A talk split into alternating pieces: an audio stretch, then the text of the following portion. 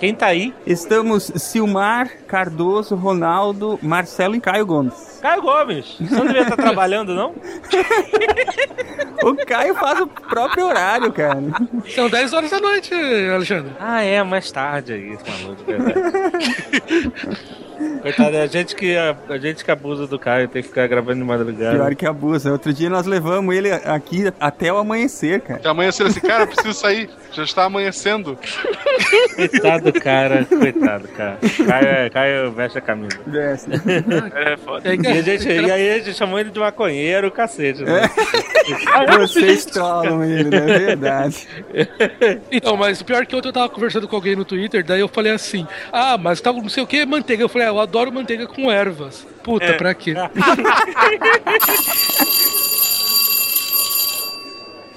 Olá, classe! Lada, lada, lada, classe! eu não consigo, eu não consigo. Até acordei. Ah, chama o professor Garotão hoje. É, os professores da pessoa chegar todo dia aí na secretaria. Isso. Joga o giz em todo mundo, pronto. Chamada em ordem alfabética, Bueller. Bueller. Professor, até onde eu sei, ele ficou preso no universo espelho. Caio Gomes. Presente, professor Alexandre. Carlos Cardoso. Presente, passado e futuro. Marco Gomes mandou jogar um giz em você. Estrela. A estrela não veio, ela foi varrer a casa e começou a surgir vida. Ai, ai, somos todos poeiras de estrelas. Ah, meu Deus. Marcelo. Presente, querido professor. Ronaldo. Presente sorridente. Silmar. Presente e contente, professor Alexandre, qual é o tema da aula de hoje? Meus alunos, hoje nós vamos falar sobre Cosmos a Space Time Odyssey. A renovação, um update fantástico do original de Carl Sagan e Andrew Yan. Bora lá então, professor.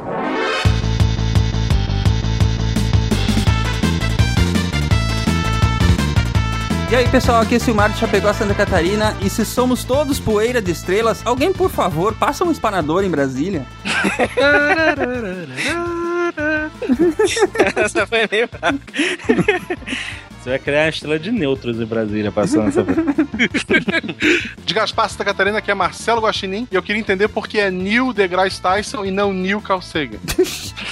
Puta que pariu. Aqui é Alexandre Antônio, Jovem Nerd. Se você quiser fazer uma torta de maçã do zero, você tem que primeiro inventar o universo. Isso é verdade. Aqui é Cardoso do Meio Beat e torta de maçã eu prefiro delivery do McDonald's. Caraca, que merda. Aquela transformação do McDonald's não é boa, não, cara. Esse universo tá fadado ao Big Crunch. Ah, esse tá ferrado. Aqui é o Caio Gomes de Amsterdã e hoje a gente ouviu falar muito do Cleveland Brown. My name is Cleveland. O cano sempre faz essa sacanagem. Não, não, não, não, não, não, não, não, não, não, não, não. Aqui é o Ronaldo de São Paulo e eu concordo com o Dr. Tyson. Star Wars não tem nada de ciência. Se espremer muito, muito, dá pra tirar um pouquinho de ciência. Vocês estão ouvindo o SciCast, o podcast sobre ciência mais divertido da internet brasileira. Science World Beach.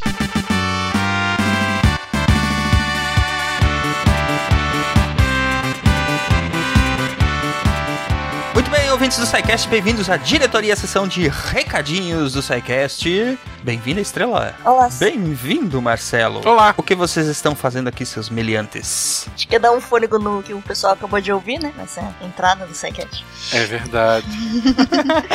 É verdade. Vocês vieram dar uma folga pros nossos ouvintes, é? Aí Eles, deixa eles terminarem de catar os, o cérebro do teto. Entendeu o que aconteceu, é?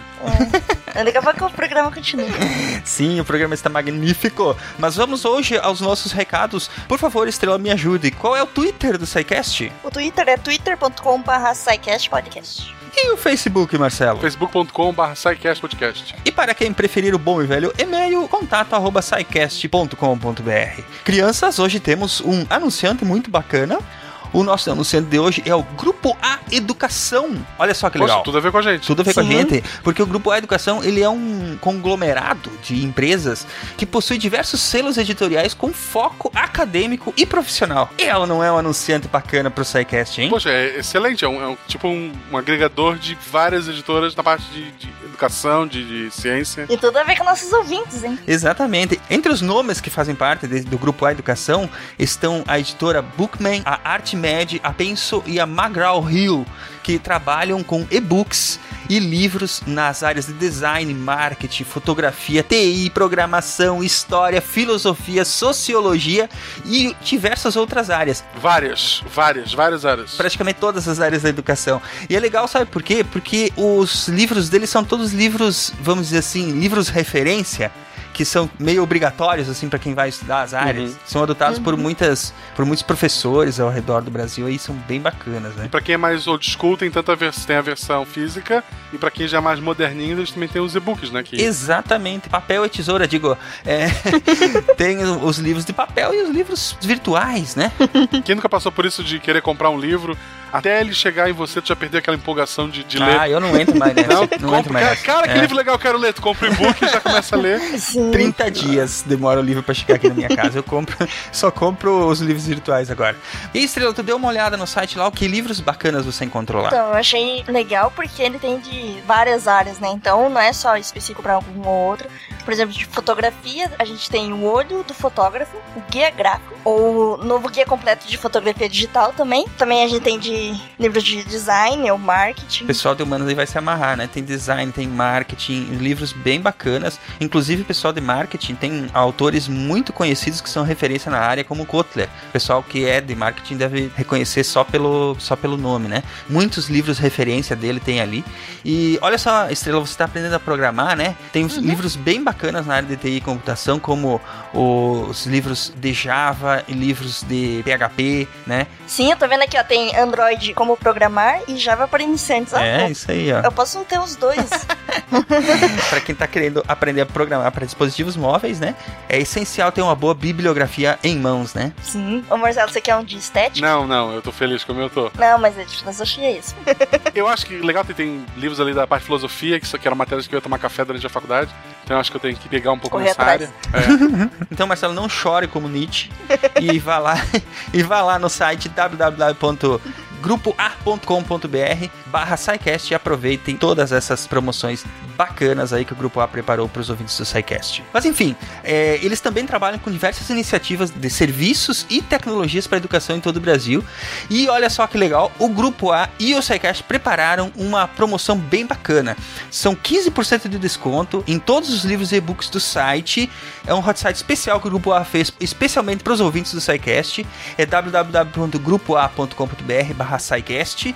E lá vocês vão ter acesso a essa promoção, além dos 15% de desconto em compras acima de 200 reais, que incluem no mínimo um livro impresso. Todos os compradores recebem um kit Color Thinking de brinde. Ah, que chique. O que, que vem nesse kit? Tem uma eco bag para pintar e um kit de canetas para tecido. Ah, pô, O pessoal de humanas tem que comprar esse aqui. O pessoal vai amar, né? Excelente. Eu acho que eu vou comprar vários e-books, botar um livro físico só pra ganhar o kit. Então vão lá todos vocês e confiram. A promoção é válida até o dia 6 de setembro. Tem tempo. Tem tempo. Para finalizar, o grupo A mandou aqui pra gente um exemplar de um livro chamado Você Sabe Estudar? Ah, que legal isso. Olha só, esse livro ele é cheio de dicas para ensinar as pessoas a aprenderem a estudar e a aperfeiçoar os seus métodos de aprendizado. Como que faz pra pessoa ganhar esse livro? Bom, nós vamos fazer uma ação aqui, os links vão estar aí no post, tem as regrinhas lá e vocês podem participar e ganhar esse livro. O resultado vai ser divulgado lá na edição número 100 do SciCast. Bacana, né? Ai, Estamos quase chegando lá. A, a gente pode participar do, do sorteio? Não? Não, não pode. Familiares. A Malu, eu posso. Eu tenho o CPF da Malu, eu posso. Não, não pode. Só os ouvintes do SciCast sem parentesco com os SciCasters. Ah, tá. O Brian também é parente, tá? Estrela. É união estável. droga. Ferrou. É isso aí então. Aproveitem lá o site especial que o Grupo A fez para vocês. Enfim, vamos lá ao nosso programa de hoje. Acho que estão todos ansiosos para continuar ouvindo, né? Sim. Convidado especialíssimo hoje, o Alexandre Ottoni, o Jovem Nerd, está aqui nos fazendo companhia para falar da série Cosmos do Neil deGrasse Tyson. Está bem bacana, o programa foi super divertido de gravar, também super emocionante. Compartilhamos as nossas experiências aí sobre a série, né? Aproveitem então, nos vemos lá no final na leitura de feedbacks e e-mails no mural de recados do SciCast. Um grande abraço para todos vocês. Até depois da aula. Digam tchau para eles, pessoal. Tchau pra eles, pessoal. Eita, nós. Tchau, pessoal. Um abraço.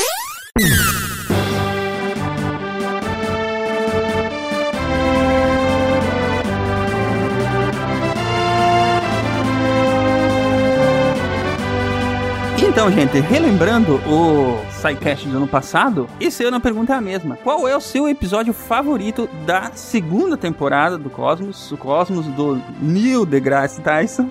Qual foi o episódio que mais marcou vocês? Eu, o episódio assim, que me marcou de todos foi o episódio 4, né? O Céu Repleto de Fantasmas. Porque ele começa com aquela história do pai e do filho, né? Andando na praia. O filho pergunta de ver fantasmas e tal, se era possível. Ele falou que, que sim, que a luz que as estrelas mandavam eram fantasmas, né? Então ele brinca. Ele fala de, de buraco negro, de estrela, de, de espaço assim, mas é, o principal ali pra mim, que me cativou logo do começo, foi a questão do pai e do filho, e os dois passeando e falando de ciência, e a partir dali tirando uma reflexão, né? E eu, como pai recente, essas loucuras acabam me pegando. Então, de todos os episódios, foi o que mais me pegou por causa desse ponto, que é um pai passando a ciência não pra muita gente, mas pro filho dele, enquanto eles ca- caminhavam pela praia. Eu também gosto desse clima intimista, assim, de alguns episódios, sabe? É, o conhecimento sendo passado de pai pra filho, de, do professor pra aluno, sabe? Essas coisas é, eu acho interessante. Cara, eu gosto muito do décimo episódio, que é o do sobre o Michael Faraday. The Electric Boy, esse é o meu favorito também. Esse é o meu, meu, meu episódio favorito, porque é. E Faraday é o cara? Também. Também porque o Faraday é o cara, mas a trajetória da vida dele, cara, da, da, da origem humilde dele, do fato dele não, nunca ter recebido uma, uma instrução formal no sentido da palavra. De, ele foi completamente autodidata. As, as, as descobertas que ele fez, os experimentos que ele fez eram puramente através de experimentação e, e não teóricos. Ele não sabia escrever teorias, por exemplo. Faraday é provavelmente o maior experimentalista que a história da ciência já teve, né? Sim, um dos, um dos mais, se não o mais. O maior experimentalista. Um dos mais. É difícil você falar quem que foi o maior experim- experimentalista que a gente já teve. Tem caras que, que fizeram coisas impressionantes. Mas com certeza é um cara que, que, que tá no top 3 dos maiores fácil, assim. É verdade. Uhum. Caio? Episódio 11, eu acho. The Immortals, Os Imortais. É o The Mortals. Eu tenho cada vez mais desenvolvido um gosto particular por, por pensar em astrobiologia e origem da vida e quais são as condições que a gente tem que ter para poder gerar a vida. E esse episódio fala bastante sobre isso. Muito bom. Algo, algo que eu tenho pessoalmente desenvolvido interesse nos últimos tempos. Olha, eu fico entre o 8 e o 9, mas eu. Eu acho que eu sou, sou mais partidário do 9 porque eu gosto muito de- deles terem recuperado a história das mulheres cientistas. É nesse episódio que tem aquela montagem lindíssima que o Degrassi, é, digamos assim, separa as camadas da Terra. É, é nesse episódio. Muito boa aquela, aquela parte é, que eles fazem em computação gráfica, né? E ele mostra as camadas de sedimento, né, Cardoso? Ele é tão modesto ali. Verdade. Se bem que convenhamos, modéstia não é exatamente a palavra que define, porque ele ir pro comecinho do calendário cósmico, botar um óculos escuros para presenciar o Big Bang foi muito. Foi, foi Pô, foda. mas aquela parte foi, foi maneira, aquela parte, pô. A, a parte que mais me incomoda nele é a parte que ele tá viajando lá por. eu Acho que pela Europa, né? Pela, pela, pela Lua. E daí ele vê, ele vê uma sombra passando embaixo da Será que aquilo é um ser de outro planeta e não sei o quê? E ele não volta assim, pô, volta lá, cara, vai atrás. Como assim? Tu deixou passar? Eu vi também. Com uma espaçonave da imaginação na mão e o cara fica se É, enrolando. cara. Quando a- o Cardoso, no primeiro código, tinha dito que é a do navegador, né? Do voo do navegador, a nave dele. Ah, é, é completamente. É completamente inspirada no filme. Meu episódio favorito também é o, o mesmo do, do Ronaldo, né? O The Electric Boy. Inclusive, eu fiz uma apresentação sobre o Faraday e sobre a eletricidade para crianças de 7 anos, que a minha filha, de alguma forma, ela e os amigos resolveram fazer um clube de ciências, sem ninguém falar para eles que deveriam fazer.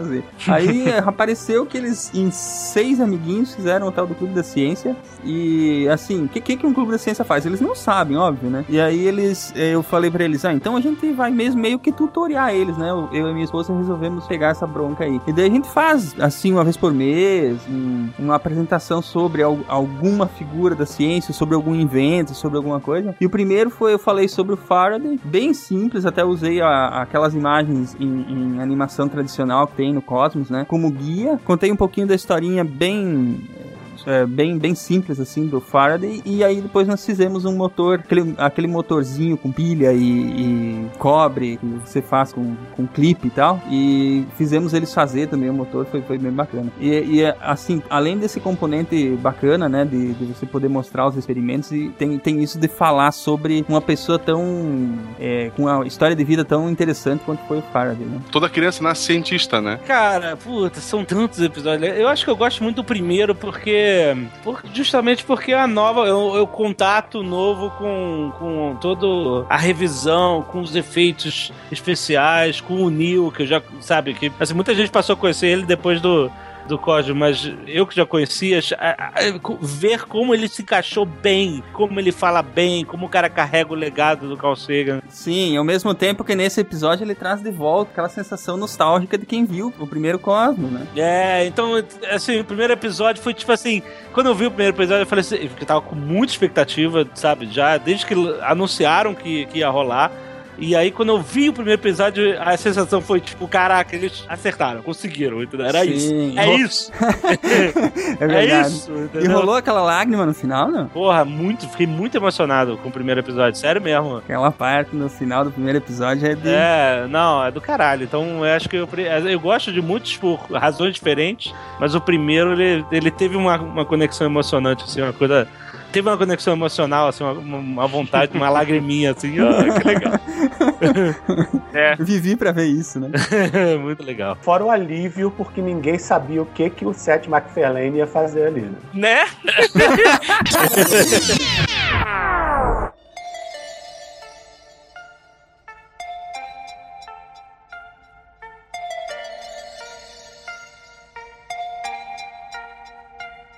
O cosmos é tudo que existe, ou que já existiu, ou que sempre existirá. Há uma geração, Carl Sagan lançou milhões de nós em uma grande aventura. A exploração do universo revelada pela ciência. Hoje, Neil deGrasse Tyson quer continuar e estender essa aventura, guiando e inspirando as novas gerações em busca da verdade. Mas para fazer essa jornada precisamos de imaginação. Mas não apenas imaginação, pois a realidade da natureza é muito mais assombrosa do que qualquer coisa que possamos imaginar. Essa aventura apenas se tornou possível devido a gerações de exploradores que aderiram estritamente a algumas regras simples. Testar ideias através de experiências e observações. Continuar a desenvolver aquelas que passarem nos testes e rejeitar as que fracassarem. Seguir as pistas aonde quer que as evidências o levem. E questionar tudo. Se aceitar esses termos, o cosmo é seu.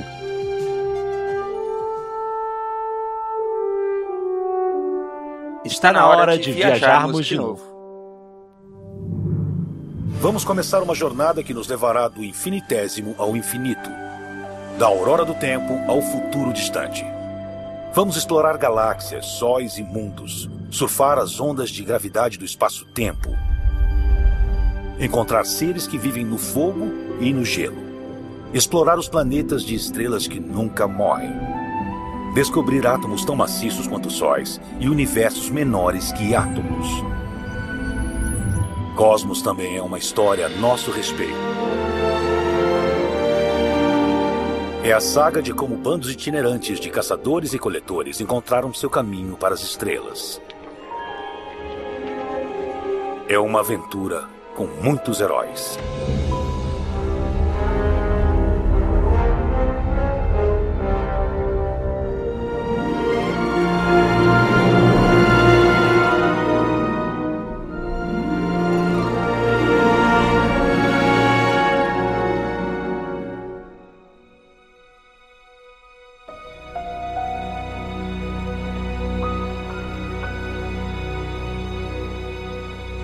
1980 tivemos pelas mãos de Carl Sagan e Andrew Yan, a sua esposa, a primeira série Cosmos pela PBS. Tivemos 13 episódios. Depois da passagem do Carl Sagan, né, que nos abandonou é, devido aos problemas de saúde, Se uniu ao cosmos. se uniu ao Cosmos, voltou a ser poeira estelar, né? E agora tivemos o, o ano passado, finalmente, a continuação dessa série. A Andrew Yan voltando a ser a produtora, com Neil deGrasse Tyson como apresentador. E então temos essa nova série novamente com três episódios, né? E produção realizada pelo Seth MacFarlane, o mesmo criador da animação Family Guy, né? Uma grande surpresa, né? É, deixou todo mundo de cabelo em pé quando anunciaram da primeira vez. Né? Exatamente. Assim, como assim? É, Mas não é.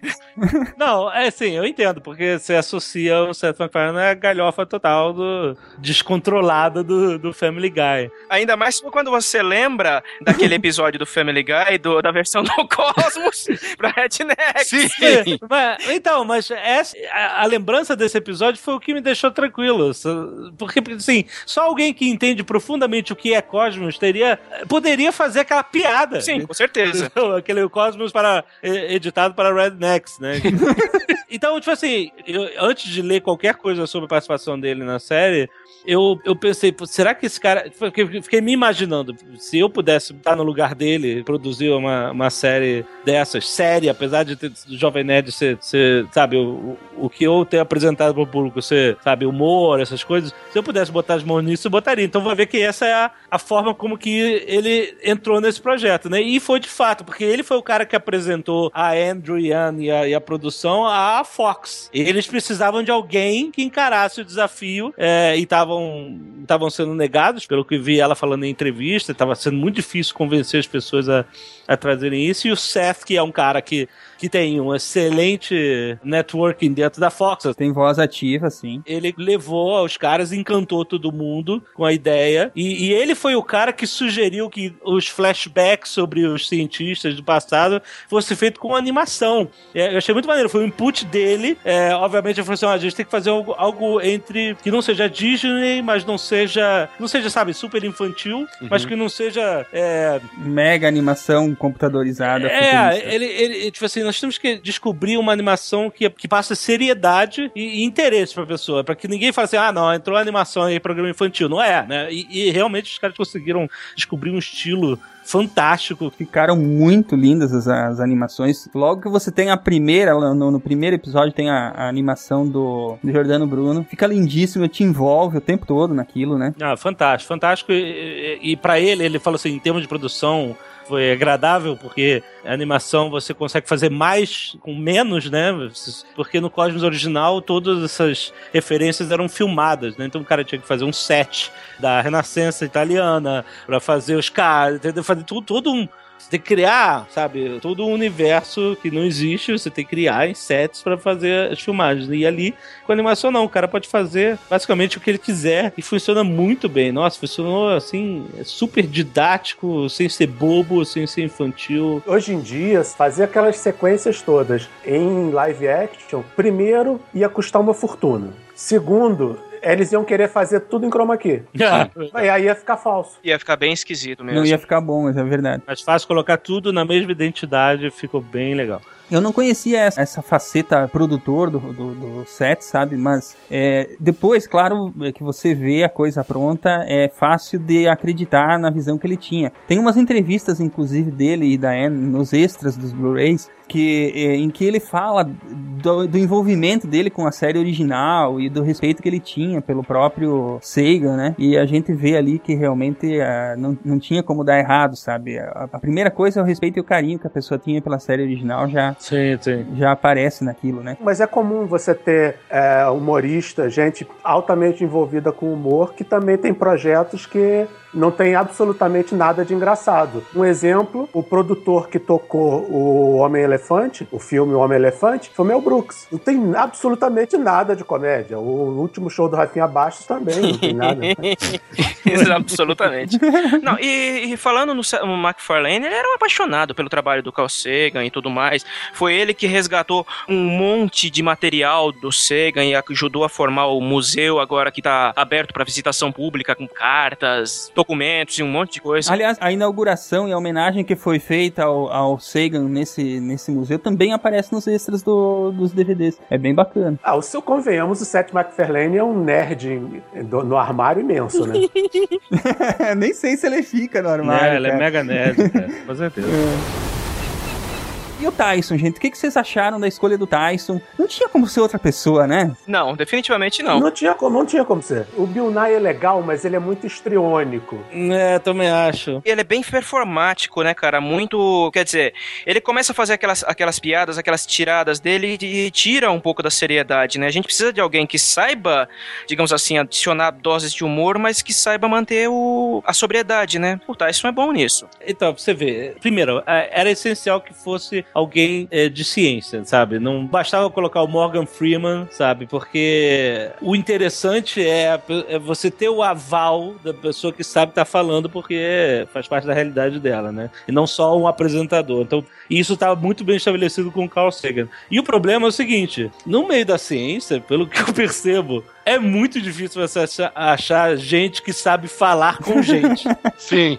Qualquer é pessoa que seguiu carreira científica, eu tenho certeza que tem um- uma lista enorme de professores que hum, simplesmente. Não dava pra coisa. que, cara, ok, eu entendo que você sabe o que você tá falando, mas você não sabe me falar isso. Na verdade, a pessoa sabe, sabe o que ela tá falando, mas ela não sabe comunicar, né? É, exatamente. Imagina o Feynman apresentando o Cosmos. O Feynman seria fantástico. Mas ele era muito técnico. Não, o Feynman, o Feynman é um cara que sabia falar com qualquer pessoa. Você acha que ele seria uma. que se adequaria a um formato popular? Procura os vídeos dele, ele tem um monte de vídeos populares que são muito legais. As escolhas são pequenas, entendeu? E, e certamente eles queriam alguém de credibilidade, senão eles botavam o Michio Kaku aí. Puta que o pariu, não fala desse japa, filho da puta. Já pensou que pesadelo o Cosmos apresentando? Caramba, o Michio Kaku? é uma tragédia. Então chegamos em Europa, onde provavelmente há uma raça de alienígenas com uma base debaixo desse oceano de gelo, espionando a Terra. Pô, ele surtou, cara. Ele, ele, ele surtou depois de velho. Então, pois é. Então, quer dizer, então é difícil achar alguém que sabe falar bem, que tenha muita credibilidade na área dele. E, cara, era ele, era o Neil. Ele, assim, um, acontece isso uma vez a cada geração. Ou então, em algumas gerações, a gente tá num combo, entendeu? É, porque, cara, é muito difícil você encontrar isso. O Carl Sagan, além, além de astrônomo, ele era um poeta, cara. O cara Sim. sabia colocar as palavras certas e se comunicar da forma certa. E tinha o carisma pra falar, não só escrever, mas pra falar. Uma das grandes diferenças, na verdade, que eu, que eu esperava e que, na verdade, me preocupava um pouco é que o Sagan, ele, ele falava de uma forma que parecia que ele tava te pegando na mão, assim, e, e tratando com carinho aquela, aquela explicação que ele tava dando, ia devagar e deixando você, Exato. você processar aquela informação e tal. E eu ficava assim, puta, será que o, Tyson não vai soar como se ele estivesse me passando um sermão, sabe? Não, mas se você já viu qualquer palestra dele, você sabe que ele, ele faz piada, ele é bem amigável, né, cara? Ele, era, antes de ser conhecido como é, a- físico, como astrônomo, ele era um meme, gente. É, já foi mesmo. Verdade. E outra, que a gente deu muita sorte na mesma geração, dois cientistas da mesma competência que sabem falar com o público. Então, pô, depois o Carl Sagan é ele- era ele mesmo, né, cara? O mais legal, assim, da- até do- da aparência dele, do visual dele. O primeiro episódio que eu tava assistindo, a minha esposa perguntou: Ah, mas esse, esse Cosmos é antigo? Ele, Não, é novo, saiu agora. Tá, mas e esse cabelo e esse bigode? o visual dele é o visual. Anos 80 agressivo, né, É, cara? tu relembra, pô, não, Cosmos é do- dos anos 80. Juntado esse time, então, né, dos produtores e do, e do apresentador, faltava um elemento aí muito importante que também estava presente no primeiro Cosmos, que era a trilha sonora, o som, né? Aquela trilha maravilhosa fazia a gente ficar emocionado e eles foram buscar aí alguém é, do ramo Alan Silvestre, convidaram, aliás, para fazer só a música introdutória, né? Só a música tema. Caraca, foda. Isso é foda. Sim. Demais. Não, e, e isso mostra quanto que eles eram malucos, né, cara? Porque, tipo, ah, ah, senhor Silvestre, a gente precisa de você pra nossa série, mas a gente só quer só a música tema, sabe? Pô! Mas, mas aí é que tá, parece que a coisa, ela compete pra ir pro lado certo, né? E ele falou, não, não vou fazer não, só vou fazer tudo. É, o- o Alan Silvestre é um excelente compositor e a sombra era grande porque o Vangelis é, fez algo excepcional, excepcional pro, pro Cosmos original. Eu tenho um amigo que eu respeito muito, que é um cara muito foda e ele odeia Vangelis. Então eu sei, que- eu sei que é questão de gosto, mas eu gosto muito é, de tudo que o Vangelis faz, embora seja datado pra cacete, né? Sim, sim. muito daquela época é, New Age, né, cara? New Age, sintetizador. Olha, eu não, eu não considero o Evangelhos muito datado, porque eu lembro do Jean-Michel Jarre. É, Verdade. tem ele e tem o Alan Parsons, né, cara? Mas então, assim, como atualizar isso? E, porra, e, e o Alan Silvestre, o cara compositor de trilhas sonoras fodas de Volta ao Futuro, o Predador, ele trabalhou direto com o Robert Zemeckis, né, cara? Forrest Gump. É Force Gump, exatamente. É, todos, todos os Robert Zemeckis ele fez. Marcante pra caramba. E, por causa do Robert Zemeckis, essa parceria no Contato, né? Contato, o filme baseado no, no, no livro homônimo do Carl Sagan, que foi transformada também fantástica. Eu tenho um CDzinho que eu comprei na época, acho que 95, alguma coisa assim, até hoje. E, pô, faz sentido. Esse cara tá envolvido com o legado do, do Carl Sagan e ele sabe o que fazer exatamente pra, nessa parte científica é, e, e a parte emocional, entendeu? Porque não é só ser científico, né? É, senão você acaba sendo chato. Você tem que trazer as pessoas para justamente criarem esse, esse wonder, né? Que eles falam que tem que ser uma, uma série que seja bem pesada em questão de ciência, bem acurada, mas ao mesmo tempo ela tem que ter um deslumbramento, né? Ela tem que ter um, um fator de maravilha. Veja que, que se conecte emocionalmente com isso. Eu acho que o que mais eles acertaram nessa questão de conectar o espectador foi exatamente é, contar a história de pessoas envolvidas com a ciência, né? De É. cientistas, né? Sim, isso, isso é, faz parte do discurso inicial, do discurso core, núcleo do Cosmos, né? Tá, tá no livro isso. assim. Eu li o livro quando eu tinha, sei lá, 19, 20 anos. Ah, ah, tijolão, tijolão. Quando ainda era o Jovem Nerd. Jovem, exatamente. Muito difícil, porque a edição brasileira que eu tinha era fonte sem serifa. E fonte texto corrido com fonte sem serifa é uma loucura de ler, cara. É cansativo pra caralho. Mas você vê, a maneira genial do Carl Sagan fazer você se apaixonar pelas descobertas científicas é humanizar as descobertas científicas. E como a melhor forma foi contar a história dos caras que descobriram que avançaram o conhecimento da humanidade. Como é que aconteceu isso? Porque você se conecta com uma pessoa. É tão fácil dizer que os elétrons os, eh, giram em torno do núcleo atômico e tal, não sei o que, o peso nuclear, o elemento mais abundante do, do universo é, é o hidrogênio e tal. Tipo assim, ok, mas isso começa a ficar chato rápido, né? Agora você pega a história de uma pessoa e conta como que ela descobriu isso. Entrelaça a informação ali no meio, né? Exato, você cria um laço emocional com aquilo, você, caraca, que fantástico, como foda. Então, isso já foi a pegada genial que estava desde o livro e original e, e eles já aproveitaram muito bem na, na nova série. completado esse trabalho, né? Tivemos ainda um ótimo trabalho de distribuição que foi feito pela Fox e pela National Geographic. Ah, em 220 canais, 125 países tiveram a, a honra aí de receber a série, né? E mais do que países, canais. Eu nunca vi isso, nunca vi isso antes. É. Eles passaram pro primeiro episódio em uma porrada de canais. Passou até no canal do Chapéu. É, no, no Brasil, acho que quando estreou, estreou ao menos na National Geographic e na Fox, né? Nos dois canais passou. É, só não passou em HD. A distribuição no Brasil foi meio sofrida mesmo. Até a questão da dublagem no Brasil sofreu muito. Ficou Ah, botaram o cara do trato feito pra dublar o, É. o Tyson. Nossa, eu nem vi. Ficou horrível. Não né? perdeu nada. realmente, assim, digno de nota, mas pelo lado negativo, né? e agora tá na Netflix também, né? É, um ano depois, agora não tem desculpa pra não ver, tá na Netflix. Exato. Exatamente.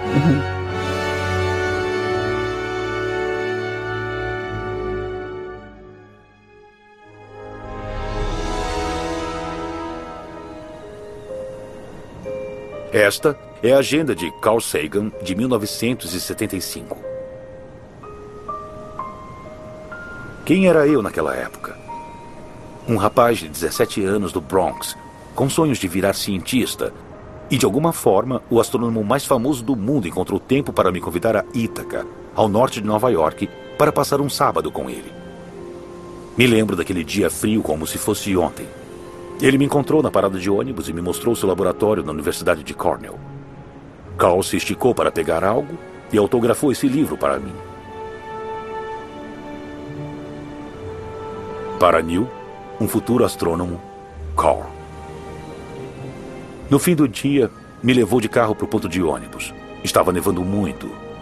Ele anotou o telefone de sua casa num pedaço de papel e disse: Se o ônibus não conseguir passar, me ligue e passe a noite na minha casa com a minha família. Eu sabia que queria ser cientista, mas naquela tarde, aprendi com Carl o tipo de pessoa que eu queria ser.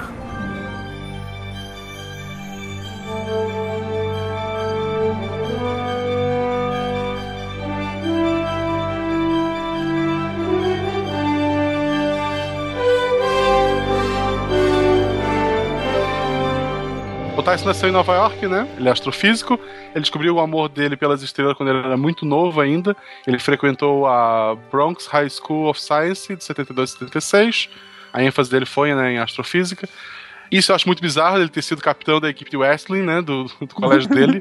Fico imaginando ele com aquela roupinha colada, se agarrando contra as pessoas, mas. Como é que não existe nenhuma foto dessas circulando, né, cara? Existe, existe. Pior é que existe.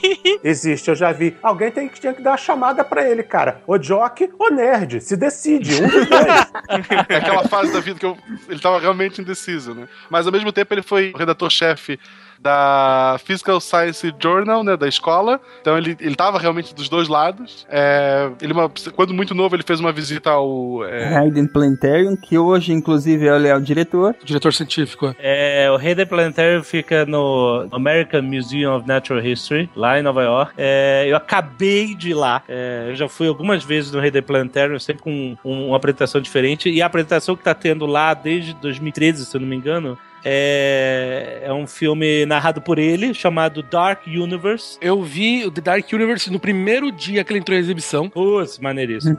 eu tava em Nova York no dia que foi eu vi da primeira sessão do Dark Universe. Puta, excelente. Então, é, é, se você vai a Nova York, cara, não deixe de ir no Rei da Planetarium e você tem que comprar o ingresso separado. É lá no Museu de História Natural americano. Tem que comprar o ingresso separado para você ver o Dark Universe, e tem horário e tal, não sei o quê.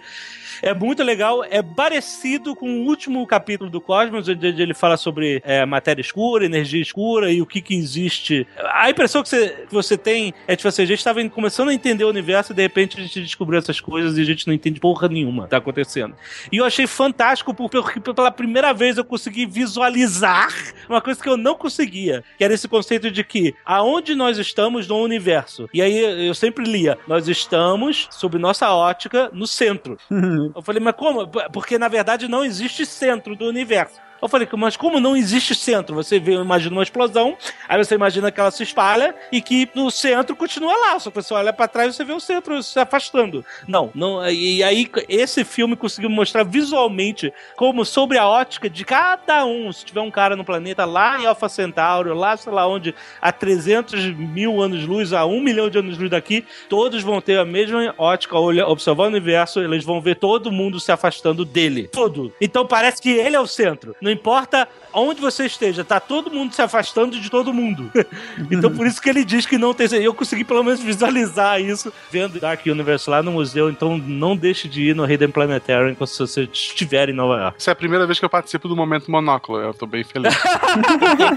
é o Momento Monóculo. Se estiver em Nova York, vamos. Muito babaca. então, continuando ali, o Tyson ele se formou então em Harvard, né? Ele teve. O doutorado dele foi na, na Universidade de Colômbia. Vamos aproveitar e falar agora, porque você tá pulando uma, uma parte importante da, da, da história dele, né? Que foi exatamente quando ele visitou o Sagan, né? Eu pensei que você ia falar do dia que ele começou a deixar crescer o bigode, mas eu ia falar. é. Essa parte, inclusive, aparece no primeiro episódio, né, do, do, da nova série. E ele conta que ele foi, foi então, estava decidindo qual curso superior iria fazer, né? Foi visitar algumas universidades, das quais a, a Cornell, né? Ele foi visitar e foi recebido pelo próprio Sagan, né? E foi passear por lá e tal. E recebeu o carinho e a atenção do Sagan naquela época, né? É, achei legal que eles remontaram um pouco dessa cena dele levando ele no, no ponto de ônibus nevando. Sim. É, uhum. E no Cosmos eles remontaram um pouco essa cena que eu já tinha lido sobre, achei legal esse encontro, né? E nem assim o ingrato foi fazer, fazer aula em Cornell. é, ele escreveu uma carta depois, uh, dizendo que ele estava indo pra, pra Harvard, que inclusive tá no museu também do Carl Sagan, é. a carta do Tyson. O, o Tyson deve estar tá treinando novas crianças para um dia terceira temporada, né? Tomara. E não é brincadeira, porque lá no, no American Museum of Natural History existe um programa que é chamado Noite no Museu, onde as crianças passam a noite e lá no museu eles aprendem coisas. Se os cientistas que cuidam, que são os diretores, estão lá, eles dão palestras. Então você pode ver que eles estão realmente preparando o futuro apresentador da terceira temporada do Cosmos. Você sabe onde eles dormem? Eles dormem no, no, no meio do museu, né? É, No meio do museu. O problema é que corre o risco do Ben Stiller aparecer, né? Não, mas sério, sabe onde eles dormem? Embaixo do mega display da baleia azul, que é um monstro gigantesco em tamanho real que fica pendurado no teto. Eu não teria coragem de. Mas você imagina a criançada, cara, 9, 10 anos, isso aí deve ser uma festa, deve ser uma experiência. Claro, deve ser do caralho, com É. certeza, cara. Não, eu sonho, imagina, não, que a gente morando no Brasil, a gente nunca teve a chance de fazer É isso. verdade. A minha filha fica empolgada quando ela vai dormir na escola, cara, que eles fazem um monte de atividades ali na escola mesmo. Imagina só, num museu, cara, deve ser sensacional. Mais uma vez, se vocês estiverem em Nova York. Muito bem, agora no primeiro episódio, quando o Tyson pega o, o livro lá, né? Tem o. Diário, é. É o diário que Diário tem do o- Sega. Uhum. O, o- que tem a parte que o Sagan escreve sobre isso no diário dele, no- do encontro que ele teve com o estudante, né, com a visita e tal. Aquilo, aquela parte ali é sensacional, cara, é muito emocionante. Você vê que até a música muda, né, cara? S- Silvestre de novo, né, cara? É, Fazendo as magias dele. É. É, muito legal, cara. Você- ali, ele ressalta que nem ele, ele mesmo afirma que eu já sabia que, que carreira que eu queria seguir, mas naquele dia eu, entendi que tipo de homem que eu queria ser, a pessoa que eu queria ser, que foi o Sagan que ensinou pra ele.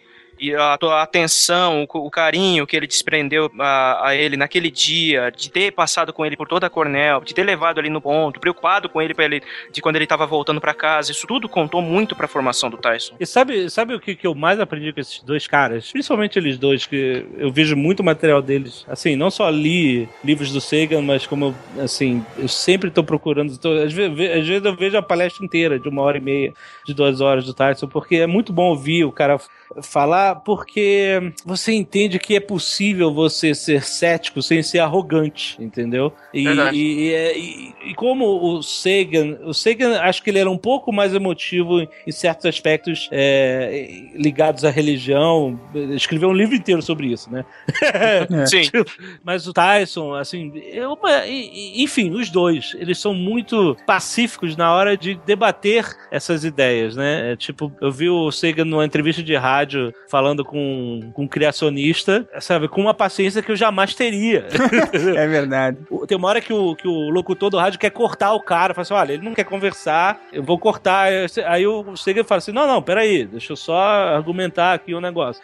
Então, assim, esses caras não só me ensinaram a. a- a- eu vejo, eu fico querendo aprender cada vez mais, até a paciência de poder argumentar com lógica e razão. Você não precisa ser, gritar, entendeu? Se você tem a lógica e a razão ao seu lado, você não precisa gritar. Sim. Entendeu? Você só precisa identificar se, se você está tendo um diálogo ou se, ou se não existe forma de você eh, estabelecer um diálogo de razão, entendeu? Se a pessoa não quer te escutar e não quer mudar de ideia ou qualquer coisa, você realmente não tem o que conversar. Então, menos um motivo ainda pra você ficar puto, ou ficar alterado, ou qualquer porra assim. Ou ser arrogante, entendeu? Ou seja, não sejam Richard Dawkins.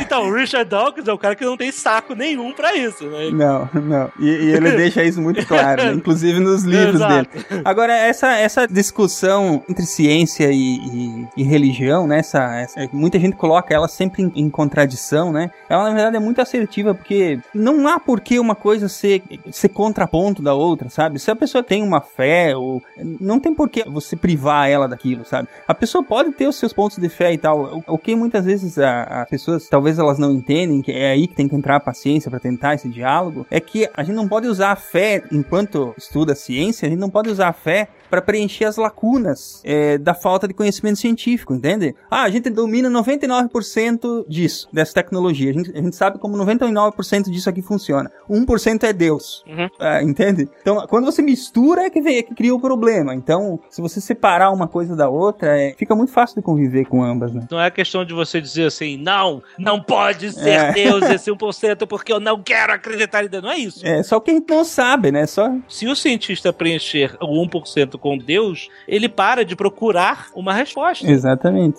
Ele tá tirando a possibilidade de experimentação nisso. Para você entender isso, é só você olhar para o passado e entender as lacunas, as porcentagens de conhecimento que a gente não tinha sobre o universo, sobre o- o mundo natural e que a gente hoje tem. Cometa, a gente não sabia o que era cometa, todo mundo atribuía sinais de catástrofes, etc. Se a gente, como um corpo de conhecimento de ciência, falasse, ah, não, então um cometa, na verdade, é um sinal mesmo de catástrofe, a gente jamais ia querer entender o que é Cara, é só uma pedra que está passeando pela, pelo sistema solar. Entendeu? É só você ver as milhares, milhões de pessoas que morreram durante centenas de gerações em do, doentes ou, em, ou depois de parto ou depois de problemas simples de saúde e todo mundo falava: não, mas os deuses quiseram assim. Não, essa foi a vontade de Deus. E subitamente alguém descobriu que você, se, que se você lavar as mãos e se desinfectar no hospital antes de operar um paciente e manter uma,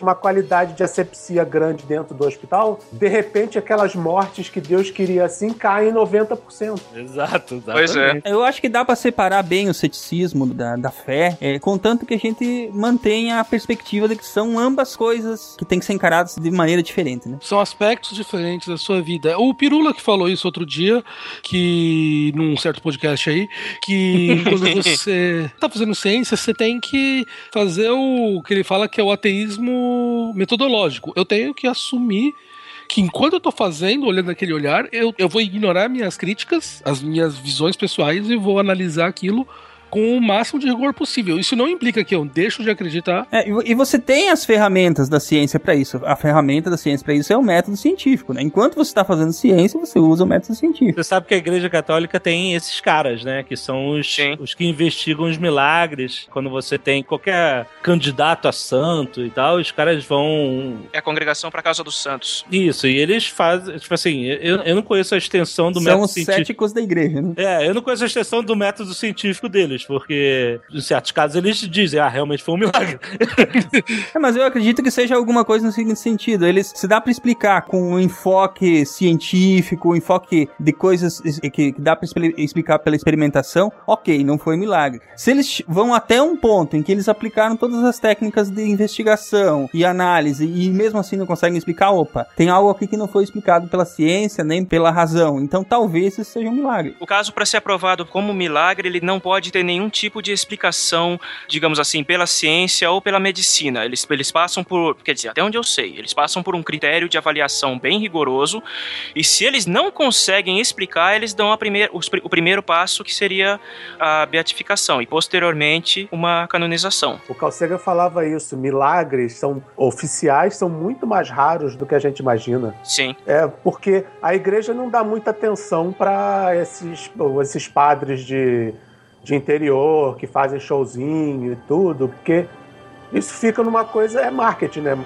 Mas milagre oficial mesmo aceito, não é mole. Tanto que o Sagan falava, pro caso de um paciente com câncer, se, é, se ele ficasse em casa, era muito mais jogo, porque a remissão espontânea em casos de câncer é, acontece em, em, na média de uma a cada 100 mil casos. Já em Fátima, se o cara for para Fátima rezar pedindo milagre, a relação de milagres para visitantes é de um em um milhão. É. Calma mais bem em casa. Então você literalmente é mais jogo você ficar em casa sem fazer nada, você tem 10 vezes mais chance de se curar de câncer do que se for para Fátima. Mas o ideal é procurar ajuda, tá, gente? Vá ao médico, né, cara?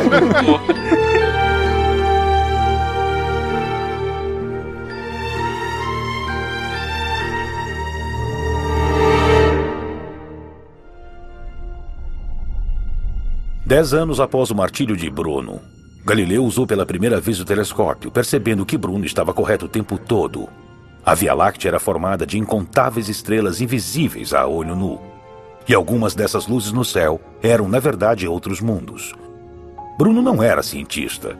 Sua visão do cosmos foi só um palpite, porque ele não tinha nenhuma prova. Como qualquer palpite, poderia ter dado errado. Mas uma vez que a ideia estava no ar, deu a outras pessoas um alvo, nem que fosse para contestá-lo. Bruno viu de relance a vastidão do espaço, mas não suspeitava da incrível imensidão do tempo. Como nós humanos, que raramente vivemos mais de um século, esperamos entender a vasta extensão do tempo que é a história do cosmos. O universo tem 13,8 bilhões de anos. Para imaginar todo o tempo cósmico, vamos comprimi-lo em um único ano.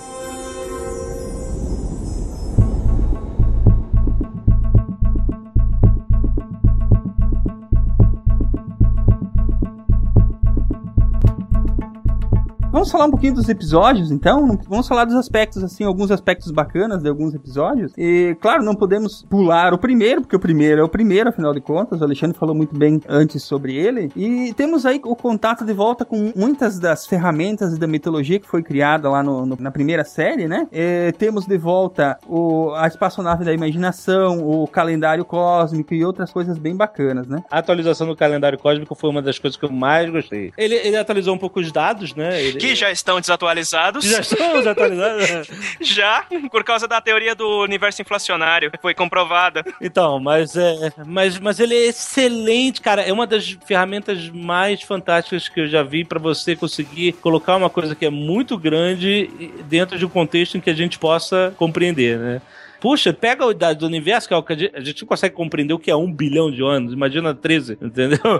Comprimindo isso num calendário é, é fácil pra qualquer pessoa, cara, com o menor pensamento de abstração possível entender o que, que ele tá dizendo ali, entendeu? Quando ele aponta pra aquele grãozinho iluminado e fala assim: tudo que a gente tem de história documentada tá aqui. Aqui. Você vê a insignificância sua não só é, em tamanho do universo, mas tipo assim, em tempo, entendeu? O que, que a gente acha que a gente sabe nesse, sabe, só, só tendo vivido nesse grãozinho depois de tanto tempo, que a gente não consegue imaginar o que, que é, né? Um dos grandes efeitos de, de ver essa parte é exatamente que ele te inspira a humildade, né? Olhar sim. aquilo e dizer assim, caramba, tanto tempo assim, e só nesse último grãozinho de areia aí, nesse último tanto aí é que é que apareceu a vida, o que o que a, a gente conseguiu registrar os feitos que a humanidade fez. Exato. Então, Como é que você, se colocando nesse grãozinho de nada nesse, nesse calendário cósmico, você pode dizer assim: não, gays não podem se casar? tipo assim, qual é o argumento? Olha o grão que você é. Você não é porra nenhuma, você não entende nada sobre nada, entendeu? Então. Ou então, eu criei isso tudo, mas eu tô preocupado com o seu prepúcio. Corta essa merda. É, o Don't Masturbate, né, cara? É- é, Esse é entendeu? muito bom. É, assim, é, é, e o Carl Sagan falava, né? A, a astronomia é um conhecimento que ensina humildade. Você olha quando você come- começa a ter um pouco de compreensão do, de onde nós estamos e quando nós estamos, você começa a entender que, assim, ao mesmo tempo você não é nada, você, você não representa nada pra, de importância para o universo.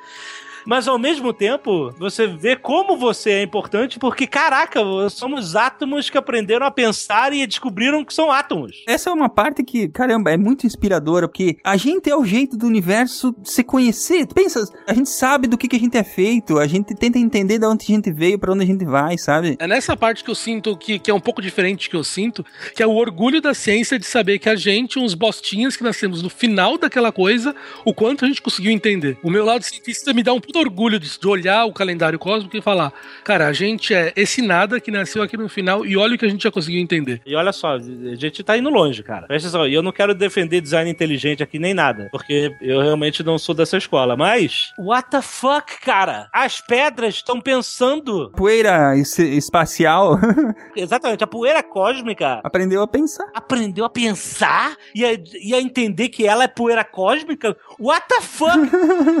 Olha só o quanto, e o, e o Tyson fala isso, nada na nossa imaginação chega perto das maravilhas do mundo natural. Se você começar a enxergar isso, tipo assim, como que um monte de poeira cósmica quente, e raios cósmicos e radioatividade, como é que essa coisa se misturou tanto ao ponto de dessa coisa pensar? É como se você explodisse uma bomba nuclear num ferro velho e você montasse um carro. Um carro que sabe que é um carro, né? Exatamente, o Herbie, se eu montasse o Herbie. Mas a beleza é justamente essa. Se você explodir uma bomba nuclear toda hora durante 10 bilhões de anos, uma hora você vai chegar no carro. Alguma hora você vai chegar no carro. Mas- Mas você- você tá entendendo? Assim, eu sei que assim, não existe nenhuma evidência de que existe um propósito pro universo. A gente, a gente que cria esse propósito, né? E justamente a ciência luta contra essa ideia de que tudo foi criado pra nós. É uma coisa fácil de a gente pensar, porque nós somos o centro de nosso universo, né? Sempre. Mas quando você não imagina, quando você imagina que nós somos o produto de aleatoriedades acontecendo por bilhões e bilhões de anos, não é inimaginável conceber que isso poderia acontecer, entendeu? Como, cara? Que loucura! É muito louco, não dá, cara. É a ciência tenta nos dar ferramentas pra pensar nisso, né? Pra tentar chegar um pouquinho mais perto da verdade toda hora. E se a gente perecer daqui a, a, a mil anos, se a nossa civilização simplesmente se apagar, que potencial desperdiçado! E aí você vê como nós somos importantes, apesar de não ser nada, entendeu? Gente, é muito precioso pra se desperdiçar dessa forma. Sim, ao mesmo tempo que ele fala, nosso planeta também é único, entendeu? Não, não vai ser fácil da gente encontrar outro. Exatamente, é o milagre do Dr. Manhattan, que ele achava tudo, ah, vocês são moléculas, vocês são porra nenhuma e tal, e depois ele voltava eh, e pensava, não, realmente vocês são um milagre, tipo, de todas as aleatoriedades nasceu você, É. entendeu? e você é especial, entendeu? Tipo assim, essa que é a dualidade do universo, não somos nada, mas somos tudo, né, cara? Olha, de repente, o desastre climático causado pelo aquecimento global vai destruir a civilização humana, mas pode erguer a civilização dos pandas. de repente, tem uma mudança no clima que eles passam a se reproduzir loucamente, desenvolvem inteligência, e em 500 mil anos nós vamos ter pandas explorando a galáxia, que vai ser muito mais fofinho. E morreu o racismo, porque são todos pretos e brancos. Ha ha ha! Eu não tenho componente de criança pessoal no caso de querer acreditar que. Assim, é, uma, é mais uma questão de. Tipo assim, isso intriga muito a, me- a mente, entendeu? De a consciência ser algo que, que aconteceu, sabe, espontaneamente. É foda pra caralho, entendeu? Eu acho. Mas eu mantenho o meu pensamento científico sobre isso também. É porque é muito mais fácil pro entendimento humano a, a pensar que tem um motivo do que não tem motivo nenhum, né? Tem isso também, é da concepção humana. É muito mais simples para as pessoas acreditarem de que o mundo, o universo foi criado para eles do que simplesmente eles morarem num cantinho medíocre da galáxia sem É, razão exato. nenhuma de existir, né? Que ainda vai ser detonado pra fazer uma, uma autoestrada. Exatamente. Autovia espacial. Não, mas eu sou muito mais da escola que, que leva isso em consideração. Ah, aconteceu. Somos Uhum. aleatoriedades do que, do que querer dizer assim, não, não, nós temos que ter alguma consciência. que A nossa consciência tem que preceder tudo isso de alguma forma para existir um motivo. A coisa é que, assim, essa da dualidade, né, de, de ter que existir consciência antes, ou um criador, né, sempre aquela Aham. história, de, por- se tem tudo isso, não pode existir um criador? Ah, por mim pode, entendeu? É, eu só não tenho evidências ainda pra, Né, pra dizer se tem ou não. Então, a- a- o papel do cientista é exatamente duvidar É, exato, das coisas, entendeu? É tentar procurar cada vez mais evidências pra chegar na verdade, seja ela qual for. Exatamente. A questão é simples, você tá vendo a ponta de um processo incrivelmente complexo e incrivelmente longo. Uhum. Apesar que eu questiono um pouco também a questão da aleatoriedade que o Alexandre também comentou. Talvez as coisas não sejam tão aleatórias assim, porque o universo ele é regido por regras, por regras que muitas delas a gente ainda não entende, muitas delas a gente não tem como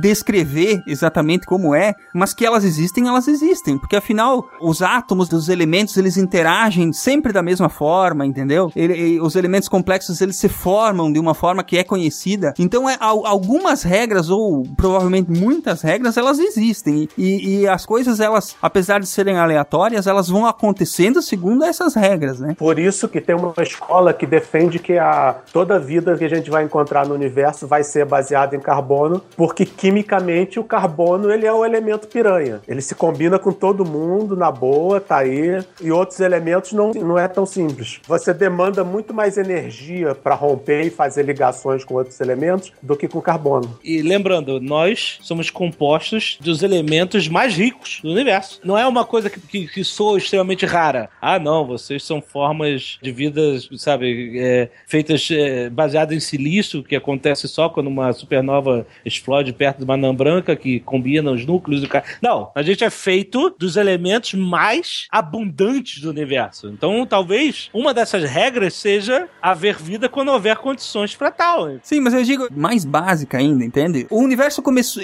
teve lá, teve ou não o Big Bang, a gente já sabe que o primeiro elemento que surgiu foi o hidrogênio. E durante muito tempo só tinha hidrogênio. E ele foi se transformando nos elementos mais complexos, seguindo algumas regras que são gerais para o universo todo. Exato. Entende? Isso. Ent então, assim, é, quer essas seja a, a, sejam as regras, ou quer sejam regras que a gente ainda não entende ou não sabe da existência, uhum. a, essas regras elas existem, entende? Então, a, coisa, ela não é que ela tenha uma estrada definida, mas mesmo a aleatoriedade, ela deve estar tá obedecendo alguns parâmetros naturais que existem, entende? Sim, com certeza. Gravidade com uma, uma básica, né? Exatamente. Tudo vai obedecer à gravidade no universo inteiro. Não tem como, como acontecer de outra forma. É, se você for ver olhos, por exemplo, você está restrito a, por leis da física com o tamanho que um olho tem que ter para trabalhar, por exemplo, na faixa de luz, de luz visível. É uma coisa que foi muito famosa nos anos 80, 90. Mas daí que você chega nessa questão maluca, que se como vocês falaram, a, a nossa combinação ela é muito é, o carbono, é a, a piranha dos elementos químicos tal. E tudo isso acontece por uma grande sorte ou coincidência que as leis atômicas, as leis físicas, elas têm um determinado valor. Se as leis físicas fossem outras, provavelmente o carbono não seria tão piranha quanto ele é, o hidrogênio não seria tão abundante quanto ele é. Então, é, o que muita gente se perguntou no passado era: caramba, mas tudo isso aconteceu de maneira que hoje em dia a gente está aqui. Então, é, por muito tempo, pessoas se perguntaram se a, a prova que o universo foi é, que a, a, gente estar vivo é a prova que o universo, de certa maneira, foi feito pela gente, pra gente. É, isso é algo que, que, filosoficamente se discutiu muito no passado, mas é, é muito de se pensar assim: se as coisas fossem um pouco diferentes, com certeza a gente não teria vida, a gente não, o Sol não seria factível, ele não formaria reações nucleares, o carbono não seria tão, tão reativo quanto ele é. é são questões que deixam realmente qualquer pessoa louca de pensar. Quando você chega correndo no ponto e o ônibus acabou de chegar, aquele ônibus foi projetado, planejado, organizado especialmente para você? Não. É, não, exatamente. Qualquer universo que seja viável à vida, você vai pensar, todo mundo vai pensar exatamente isso. Ah, nossa, que milagre, o universo é, é certinho para gerar a vida. É como eles falam da tal zona dos cachinhos dourados. Ah, é um milagre a vida na Terra tá na posição certinha para desenvolver vida. Não, a Terra desenvolveu vida porque está naquela de... Exato, exato. É o contrário. É só olhar em volta, tantos sistemas que não tem isso. É, agora essa necessidade que o ser humano tem de, de, pensar em si, né, e dar uma razão para a própria existência, ela faz a gente pensar muito. E não é difícil de pensar que as, algumas pessoas é, realmente pirem com esses questionamentos, né? É fácil de pirar, mas a gente tem que lembrar que porque é uma questão filosófica e não científica. Sim, exatamente. a ciência tem é que se preocupar com o como, né? E outra coisa interessante que tem, que o Alexandre comentou antes que foi no, no museu lá, né, e, e, viu, conseguiu entender, ao menos visualmente, como é que é essa história de, de, que não existe centro na galáxia, e eu finalmente consegui me localizar, por assim dizer, onde é que nós estamos no universo, porque ele explica direitinho, né, mostra, ah, Via Láctea, aí tem o Local Group, Super Cluster de Virgem, e assim ele vai indo, né. Uhum. Até ele comenta muito ao passando sobre os multiversos, né. É, que a gente encontrou é, referências de que existem alguns anos atrás. É, não é puramente teórico? É, não é teórico, é teórico. Vocês estão viajando. Teórico, mas não. O Kepler, o telescópio Kepler achou umas evidências aí. Tem um pedaço que eles acharam que, dadas as condições ideais, é, se, teoricamente poderia ser uma, um, uma cicatriz de uma colisão com outro universo, mas também pode ser. É tipo tocar campainha aqui e, e ser a Luciana Vendramini. Pode ser. É, os reptilianos avisaram aqui no ponto que é pra gente cortar essa parte. Uma coisa legal que eu notei foi como é um texto do Carl Sagan e da Andrew Young adaptado e, e updated, né, atualizado é, mas o texto original, né, é deles. Tinha certos momentos em que eles ficaram muito marcados na série original e que eu achei foda eles terem retransmitido os trechos originais até com a voz do Carl Sagan. Sim. Como foi o Pálido Ponto Azul no final, ou então a, a animação da escala evolutiva, né, é, até chegar o homem, que era uma coisa. Eles simplesmente só mudaram fundo, deram uma enfeitada e tal e recriaram até com o áudio original essas cenas que são clássicas demais para você reescrever escrever. Sim, um dos, um dos grandes pontos de acerto, aliás, né? Eles não negam em momento algum que é uma continuação, que é. Eles querem relembrar o legado, eles querem homenagear ao mesmo tempo que eles atualizam e fazem uma coisa nova, né? Não é um remake, não é pra mostrar o, o que mudou depois desde o outro Cosmos. Inclusive tem uma versão em DVD do Cosmos do Carl Sagan que cada episódio tem um bloquinho final com atualizações. Inclusive, foi um bom tempo depois que eles gravaram essas atualizações e o Carl Sagan já tá, digamos assim, a- a- você vê no, no físico dele, né, que ele já tá é, com a doença avançada, um pouco abatido, né? Esse é o que tem episódio extra com uma entrevista no final, tudo. Isso, é Isso. o, Isso. é o DVD atualizado, na verdade, né? Mas é, você vê, e assim, e assim que a ciência progride, né? Ela vai se atualizando, ela vai. Olha, gente, a gente pensava dessa forma, hoje em dia nós entendemos um pouco mais. Por exemplo, cara, o, esse. o Cosmos é pré, é- era pré-Hubble, sabe? Entendeu? O Hubble foi um marco inacreditável na história da astronomia e do conhecimento que a gente tem sobre o universo. Qualquer coisa pré-Hubble tá super desatualizada, entendeu? Olha, não precisa tanto. Nesse Cosmos do, do Tyson, ele passa por Plutão, mas passa meio, meio correndo. Exato, e agora a gente já tem informações novas. Porque Exatamente. O Plutão, no, no Cosmos do, do Tyson, era uma, uma bola muito, muito vagabunda, cor de cocô, que você não conseguia ver nada. Exatamente. E agora a gente tem imagens em HD, né, cara? A gente vive numa era, numa era impressionante mesmo.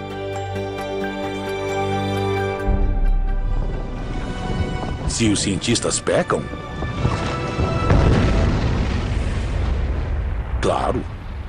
Já usamos mal a ciência, assim como qualquer outra ferramenta à nossa disposição.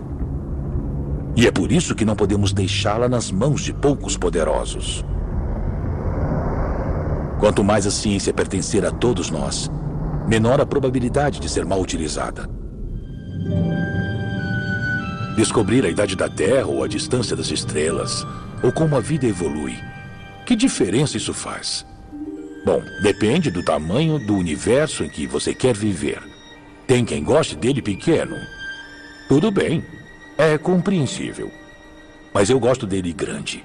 E quando analiso tudo isso com o coração e a mente, meu espírito se eleva. E quando tenho esse sentimento, quero que seja de verdade. E não que seja algo que está acontecendo dentro da minha cabeça. É importante saber se é real. E nossa imaginação não é nada em comparação com a incrível realidade da natureza. Quero saber o que há naqueles locais escuros. E o que aconteceu antes do Big Bang. Quero saber o que está além do horizonte cósmico e como a vida começou.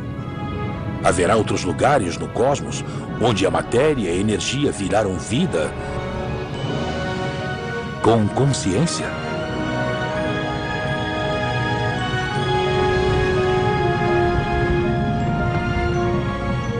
Quero conhecer meus ancestrais, todos eles. Quero ser um elo bom e forte na cadeia das gerações. Quero proteger meus filhos e os filhos das eras futuras.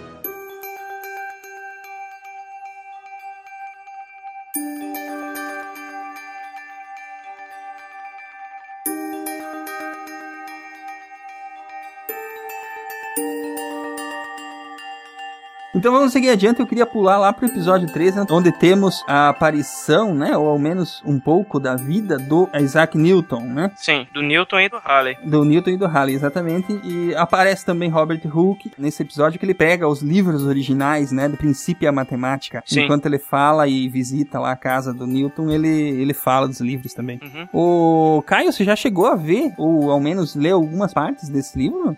Do princípio, ali pedaços, assim. É, são livros que são muito difíceis de ler da maneira moderna para quem faz assim é, é, a maneira que ele argumentava que ele explicava as coisas não não é agradável para a maneira que a gente escreve então mais como curiosidade histórica do que como ciência mesmo Hoje em dia a gente lê, tem muito spoiler. A forma que o Newton escrevia era muito pra ele mesmo, mais do que menos do que um- uma espécie de documento, Caio? Não, são, existe toda uma argumentação muito filosófica em torno, muito argumentativa. Não é uma coisa Não existe esse padrão que a gente tem hoje em dia. Muitas demonstrações são explicadas, são faladas, não são demonstradas matematicamente, entendeu? Isso que é muito difícil para a gente pegar. Um exemplo clássico, não falando do Newton, mas falando do Galileu, no livro do Galileu, é, é um diálogo, é, as, as demonstrações que ele faz são em forma de um diálogo entre dois personagens. Então eles vão conversando e aquelas conversas que ele vai explicando o que hoje em dia a gente entende como uma prova matemática. Então é, é muito, muito difícil, é realmente muito difícil ler assim. É uma coisa que, que, que exige uma paciência, exige uma força de vontade muito grande para poder ler é, e realmente estudar aquilo. E quando você tem livros que são muito mais diretos no assunto do que o que eles foram.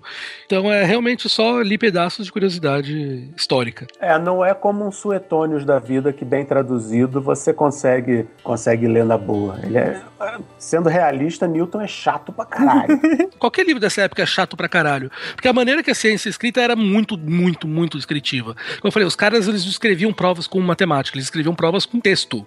Uhum. Daquele que é é pesado, é chato, é sonífero. Não tinha Cosmos nessa época, não tinha calça. Não tinha- Olha, e mas mesmo assim, alguns mesmo assim, alguns materiais do Newton são usados até hoje. Eu tô eu tô refazendo no Kerbal aquele aquele gráfico do Newton do canhão para demonstrar a órbita, porque o princípio é o mesmo, a demonstração é a mesma. Sim, aparece nesse episódio, né? É, didática, aquele desenho é dele, aquele desenho é do livro original. No final desse episódio, inclusive, tem, o, tem uma animação muito, le- muito legal, porque ele mostra como é que o universo vai continuar se expandindo e como é que as galáxias Andrômeda e a Via Láctea vão se juntar, né? É, daqui a alguns bilhões de É, anos. ele vai, vai avançando, assim.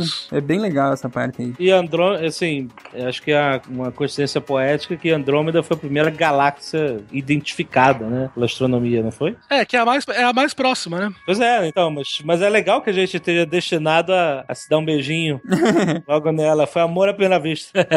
É, que a gente tá preso por uma corrente, tá ligado? Não, e isso é uma coisa que você para pra você pensar assim. Andrômeda tá longe pra caralho. É, e um milhão de anos-luz. E você vê essa ponhoca a olho nu da Terra. Isso te dá uma ideia de quão grande que é esse negócio. Você não vê como um objeto pontual, você vê como um objeto difuso. Uhum. Isso quando eu comecei a aprender ciência, quando eu comecei a aprender astronomia, pra mim era assustador. Como essa coisa que tá longe pra cacete a gente consegue enxergar. Isso é, é incomensurável quão grande é uma coisa dessa e é um nada comparado com o que o universo é. Exatamente, é isso que é Verdade. assustador. É, Uma coisa legal que eu, que eu gosto de apontar nesse episódio é o, é o Hulk. É o, é a- é o destaque que eles dão pro Robert Hulk. Não o verde, só pra falar. Hã? Não o verde. Putz.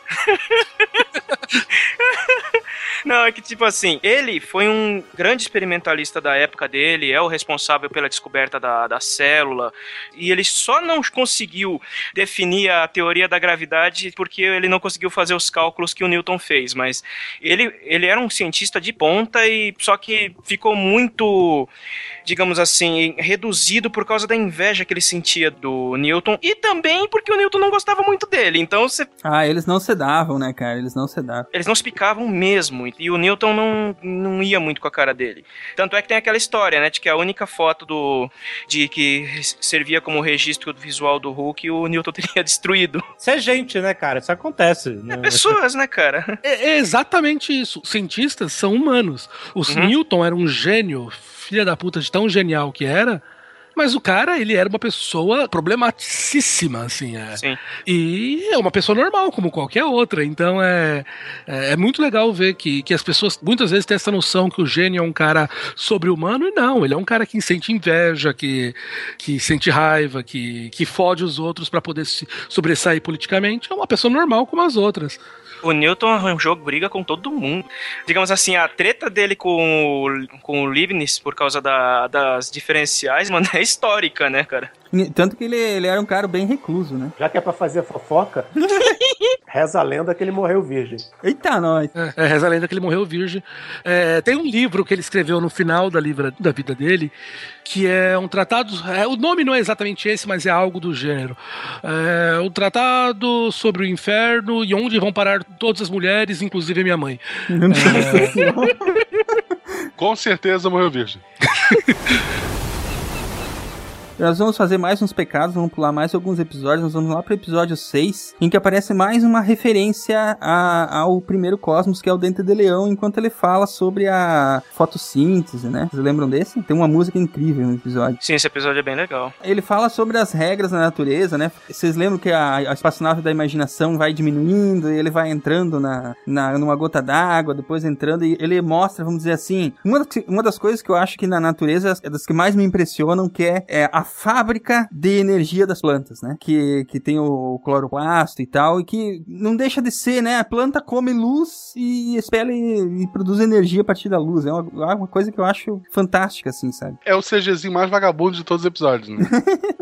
Exatamente, é bem mal feito essa parte, mas, mas é legal, porque é, ele, é como representar uma fábrica de energia a partir da luz, né, cara? Então, e, e envolver toda a parte química ali, né, da, da explicação que isso aí exige, né? Isso acontece em praticamente todos os, os episódios do Cosmos. É muito conteúdo e ele fala sobre muitas coisas diferentes, porque aqui ele fala sobre como é que, a, que os núcleos se tocam no Sol, entendeu? Sobre a- o, o reator de fusão, ele fala sobre o neutrino. Esse que tem animação com o Demócrito, né? Exatamente. Ah, tá. E- Ele fala sobre o neutrino, sobre o Pauli, e, e ele, ele junta tanta informação, condensa tanta informação, eu, eu só tô lembrando exatamente porque enquanto eu ia assistindo, eu ia anotando, entendeu?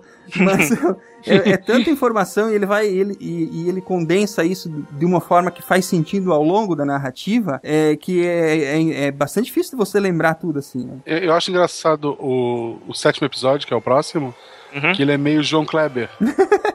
ele começa mostrando lá o, Peterson, né? O Claire Patterson. Apavorado. No áudio original, o- a voz do Claire Patterson é do Richard Gere. Olha aí. Olha só.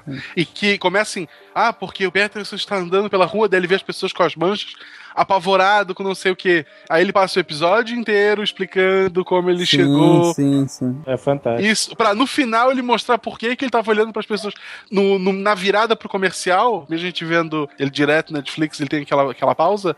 E ele mostra, mal sabia ele que ele estava mexendo com uma força muito poderosa. Sim, ele tem uma narrativa meio, meio assim, sabe, com tensão e Dra- tal, né? dramática, né? Mas isso é, é storytelling. É o que faz ser interessante. Você podia falar assim: olha, tem um geoquímico chamado Claire Peterson que estudou é, a quantidade de chumbo que havia na nossa sociedade, e com isso ele conseguiu determinar a idade da Terra e tal. Não, não. Ele começa com o cara ah, olhando todo mundo, vendo todo mundo contaminado e o cara, ah, meu Deus, meu Deus, meu Deus. Coloca até um sentido de urgência alto, né, né? De urgência, exatamente. Aí você Sim, ele tá suando, ele tá correndo. E aí você entende, não, isso era a paranoia do cara de saber que to- a nossa sociedade inteira estava contaminada por chumbo, na gasolina, nos produtos, nas tintas, em tudo, não sei o quê. E daí o cara faz descoberta científica de proporções astronômicas, literalmente, entendeu? É fantástico como eles narram isso de uma forma que faz todo mundo se interessar e achar legal. Então, Por isso que é esse negócio de você se conectar emocionalmente com a história de uma pessoa é a melhor forma de você ensinar ciência, porque você você trabalha primeiro com a emoção da pessoa e qualquer coisa, isso já saiu do Nerdologia, qualquer coisa que, que, que chega à nossa mente com carga emocional, ela se fixa com muito mais facilidade. Quanto mais sentidos você envolve, principalmente a carga emocional, ela. Exato. Né? Isso serve até pra quando você vai estudar, né? Com certeza, com certeza. E por isso que essa série é maravilhosa, por isso que ela, ela, é, um, é- ela é um tesouro cultural da humanidade que tem que ser vista por todo mundo. Se você tá ouvindo é, esse episódio, você não viu e você tá com vontade de ver, para de perder tempo, vai ver, Tem cara. que ver o primeiro. Veja o primeiro, veja o segundo e reveja, se, se for preciso, né? Não é assim, vi, tá visto. Não, você pode rever. Cada vez que você rever, você vai fixar mais aquelas ideias na sua cabeça. E ela não vai só te falar curiosidades sobre o universo ou sobre a história da ciência. Ela vai te ajudar a raciocinar dessa forma. Ela vai te, te ajudar a entender o mundo à volta de você de uma forma científica. Ela é uma série que tem uma capacidade de mudança pra pessoa que tá vendo muito grande. Eu lembro que a primeira vez que eu vi o primeiro Cosmos, ele me mudou profundamente, exatamente por essa questão que tu falou, Jovem Nerd. Ela muda o teu mindset de encarar as coisas, sabe? Você vê assim, isso existe? Pera, As pera, pera, pera, é descobrem isso? diferente do que eu tava pensando, sabe? Exatamente. O mundo não é só feito de carros, postos de gasolinas e, e, sabe, É. é, e filmes legais, super-heróis. Né? Que legal que o mundo é feito disso tudo. Olha que legal. Isso que é importante da, da necessidade que a série tinha de ser revisitada, porque apesar de importante para a época, a primeira série do Carl Sagan, não necessariamente só porque ela estava datada, mas porque a linguagem, a forma com a, com a qual o Carl Sagan ensinava, ela talvez já não fosse tão dinâmica para a audiência de hoje. Ela precisava de uma nova linguagem, ela precisava de um novo, um novo fôlego, uma nova abordagem. Por isso que essa nova, essa nova série também é importante, tanto quanto a antiga. Precisava de uma atualização, uma roupagem nova, né? No, no, final desse episódio, inclusive, é feita uma, uma autocrítica pra ciência, né? Porque ele fala claramente, depois de 20 anos de luta, né? Que ele provou aquela questão toda do chumbo nos combustíveis e tal. E ele fala claramente que os cientistas, como nós comentamos agora, são pessoas, né? E às vezes podem defender coisas erradas, né? É, que foi o caso da briga com o Patterson com o Robert Keyhole, né? Que era o cientista comprado pela indústria para emitir relatório falso sobre o chumbo. É, pessoas mentem, mas a coisa bonita de toda essa, essa discussão que a gente tem do método científico é que é um método que permite a sua correção. É, é intrínseco ao método, né? A autocorreção, né? É você não aceitar que ninguém é o dono da, da, da verdade e qualquer pessoa pode corrigir o, o que outra pessoa fez. Não é, ah, eu sou o dono da verdade porque eu sou o doutor é, fulano de tal e eu mando nessa casa. Eu acho muito, muito ruim que, infelizmente, isso seja usado em, em alguns debates como um, um know. Uma desvantagem da ciência. Ah, a ciência muda tanto que como é que a gente vai confiar na ciência? Eu falei, não, pela, você tem que confiar na ciência. A, a, a ciência muda tanto que ela é, é a melhor, é a melhor fonte para você confiar, porque ela se atualiza, ela, ela, ela, ela muda para melhor. ela muda porque ela entende melhor. Ela entende que a verdade não é a verdade não é absoluta nunca. É, a, nós só estamos chegando um pouquinho mais perto da verdade a cada vez, mas a gente não, nunca vai querer vai ter a pretensão, a gente, eu digo, né? As pessoas que pensam com, com a ciência ou que trabalham com a ciência, nunca vai ter a pretensão de ter a, a resposta final para tudo. Não, né? não vai ter, não vai ter. E, tipo assim, e se ontem comer ovo era ruim pro colesterol e hoje é bom, isso é, isso é uma, amanhã pode ser ruim de novo? É. Aí a pessoa pode usar isso como argumento, ah, então, tipo assim, dane-se, como é que eu vou acreditar? Né? Assim, é, ok, mas lembre-se, é um conceito científico pensar por si só e questionar a autoridade. É isso que a ciência faz o tempo todo, se questionando, né? Tinha alguém que defendendo aí que você tinha que escovar o dente com sei lá o quê, e que andou reclamando da, da ciência. Quem foi? Foi alguém famoso.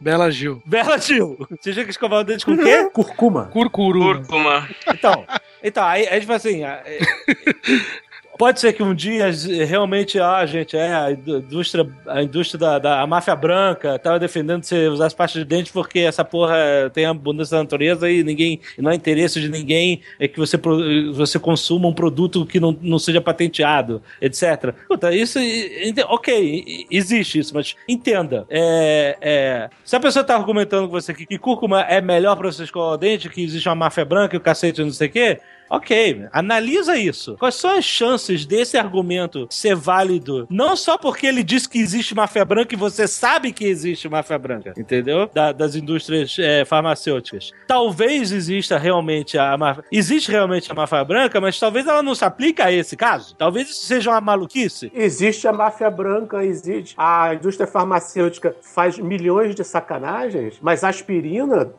trata, trata tua dor de cabeça. A, o dizem funciona. dizem. Não é porque existe que, que existe é, corrupção na indústria farmacêutica que tudo que vem de lá não funciona.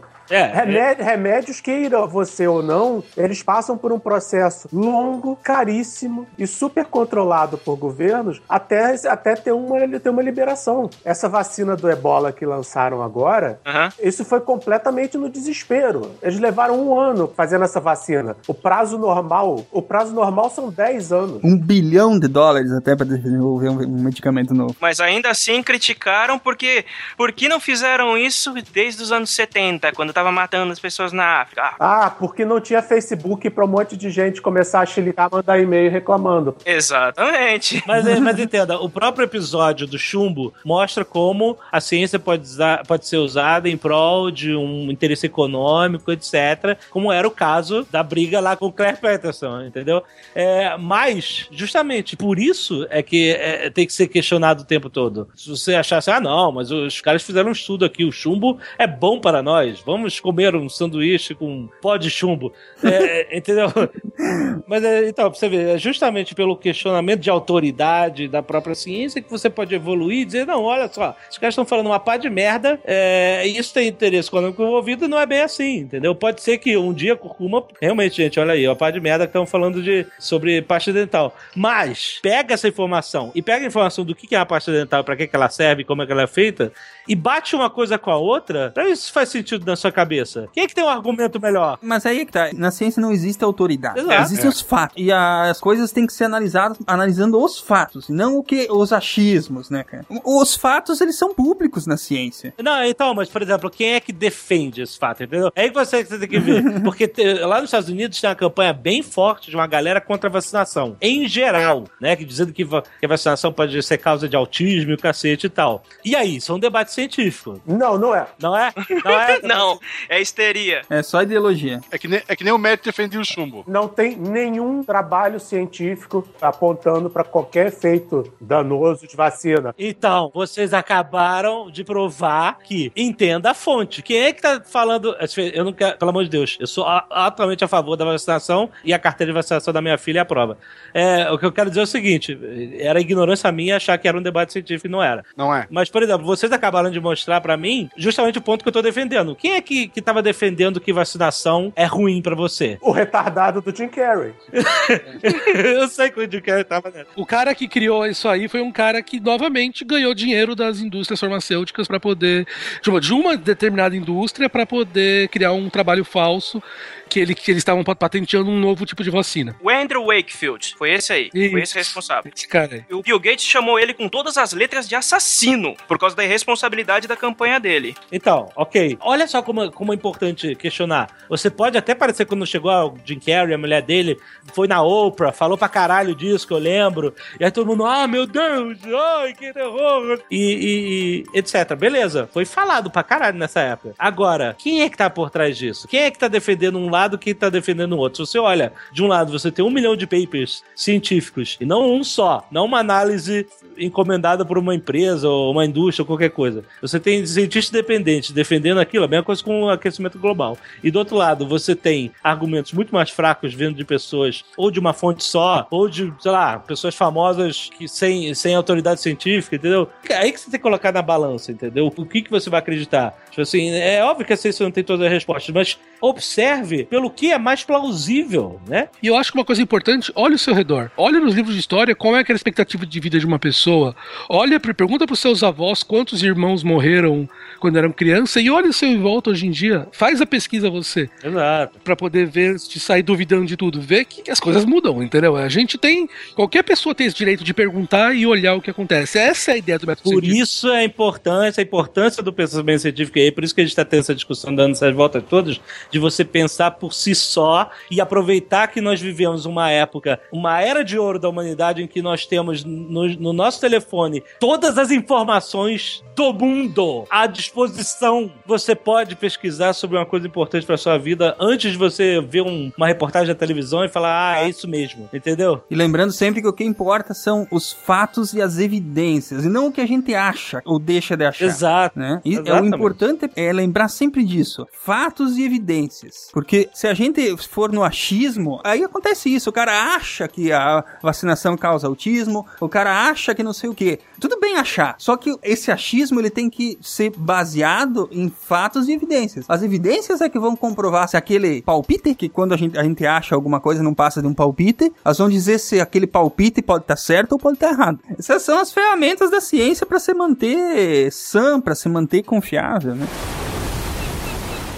Bom, gente, tem tanta coisa que a gente poderia falar no Cosmos, a gente podia ficar falando aqui horas e horas e horas, né? Tem tantos outros episódios marcantes. O próprio episódio 10, que é o Garoto Elétrico sobre o Michael Faraday, né? É, a gente vai ter que fazer um episódio só sobre É, o Faraday, então acho que cara, te- com certeza. Muito bom o episódio do Faraday, cara. Muito, muito legal e muito inspirador, aliás, né? Assim como várias outras histórias tem ali. Ele é uma série muito bem feita, com muitos pontos fortes e muitíssimos poucos, eu acho, pontos fracos, né? Na série. É, é, que eu não consigo nem nomear, mas que devem ter, é, que ele cercou a informação com uma áurea digerível, com uma áurea de, é, de interesse que você consegue, ao mesmo tempo que é divertido ver as histórias das pessoas que estão sendo retratadas ali, você está aprendendo, você está assimilando informação. Quando menos você espera, o, o apresentador ele, ele dá uma guinada e você ele tá falando sobre biologia e ele vai falar sobre astrobiologia e vida em outros planetas, e dali a pouco ele tá falando sobre um elemento químico que atua junto com outro de uma outra forma. O texto é muito bem escrito, eu não consigo encontrar palavras suficientes para elogiar. Se você ainda não viu, não perde tempo, não tem desculpa para não ver, para não rever. É uma riqueza sensacional, um tesouro cultural da nossa época realmente, né? O legal que você falou, como essas mudanças que ele faz,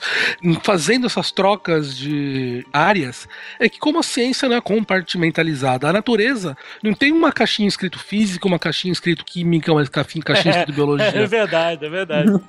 Essa foi a divisão que a gente fez, né? É tudo aquela mesma coisa. Tudo a então, mesma coisa, exatamente. Então, é, a gente divide porque é impossível alguém conhecer tudo. É, a gente já passa uma vida estudando uma área, se passasse para estudar tudo, ninguém estudaria nada. Só o Dr. Emmett Brown. Só o Emmett Brown.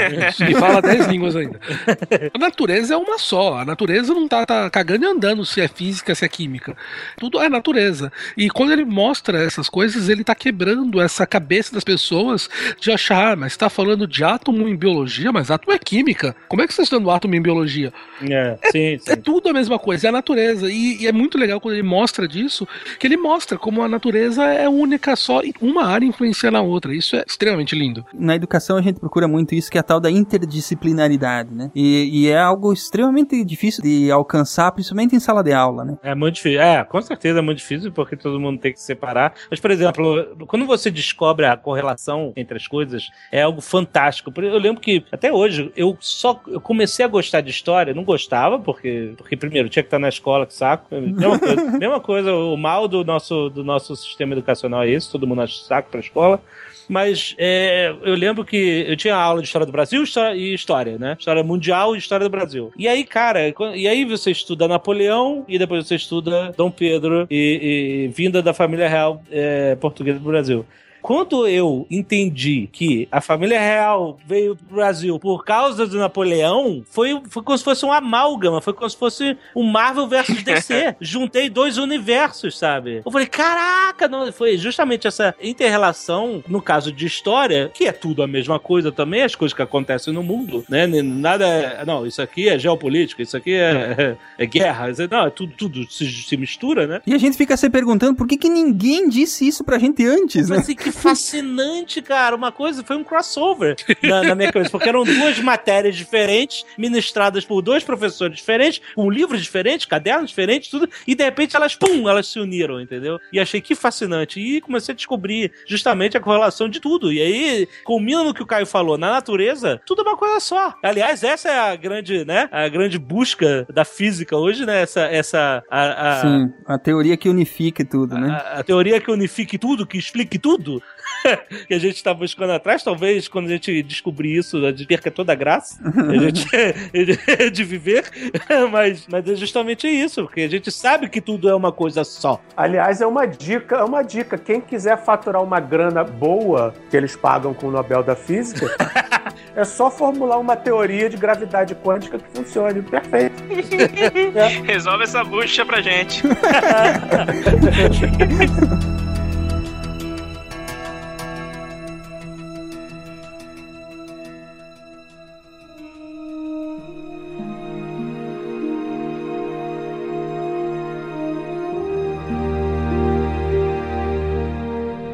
Nós que incorporamos os olhos e os ouvidos locais e os pensamentos e sentimentos do cosmos. Começamos a aprender a história de nossas origens, matéria estelar, contemplando a evolução da matéria, traçando aquele longo caminho pelo qual ela chegou à consciência.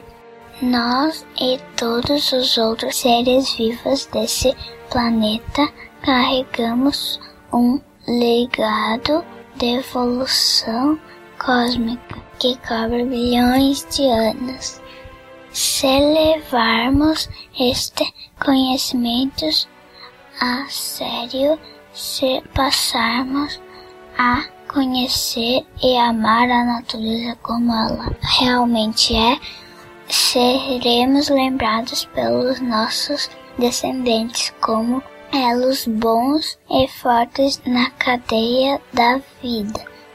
E nossos filhos continuarão esta busca sagrada, enxergando por nós, como enxergamos por aqueles que vieram antes, descobrindo maravilhas com as quais sequer sonhamos no cosmos.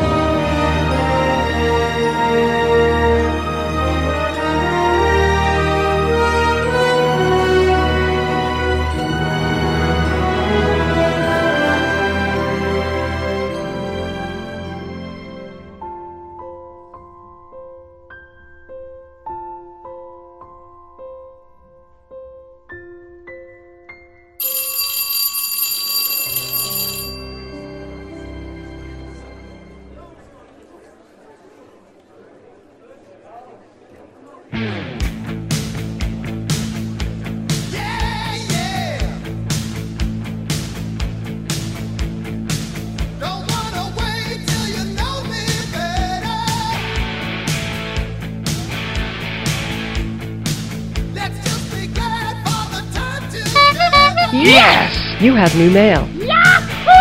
Bem, amigos do Pause, chegamos a mais um mural de recados. A sessão a gente recebe comentários, feedback e tudo que você quiser mandar pra gente. Ei, ei, eu estou aqui. ei, Ah. não era eu que devia falar isso? Ah, não, sai daqui. Não, cara, pô, o que tu tá fazendo aqui ainda? Sai daqui.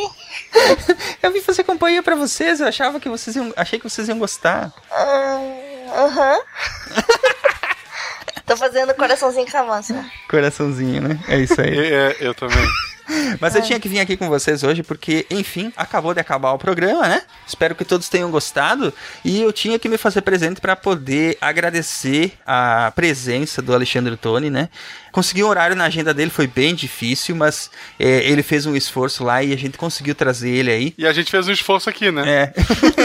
Gravamos no horário absurdo para conseguir gravar. Mas é isso aí, a- a- só temos a agradecer o carinho dele, a, a atenção que ele nos deu. E, e, bom, vocês ouviram o programa, vocês viram, foi muito bacana. Todo mundo se divertiu, todo mundo se emocionou com o bate-papo, com a troca de experiências, né? Foi muito legal. Eu também quero agradecer muito ao trabalho do Marcelo, que produziu esse programa foi atrás, não desistiu, correu atrás até conseguir negociar, sei lá, com, com o Alexandre uma- um horário pra gente poder gravar. Então, Marcelo, o nosso agradecimento de toda a equipe do SciCast. Foi uma produção campeã. Obrigado, foi realmente e-mails na madrugada, mas. É isso aí, o Marcelo stalkeou o Alexandre até não poder mais. Mas enfim, foi. Não, mentira. mentira, foi por uma boa causa. Insistimos com ele, obviamente, mas sempre na educação, né? Foi por uma, uma boa causa e esperamos que todo mundo tenha gostado. O que mais? Em uma hipótese improvável, né, Marcelo e Estrela, de, de alguém que escuta o SciCast não conhecer o que, que o Jovem Nerd faz.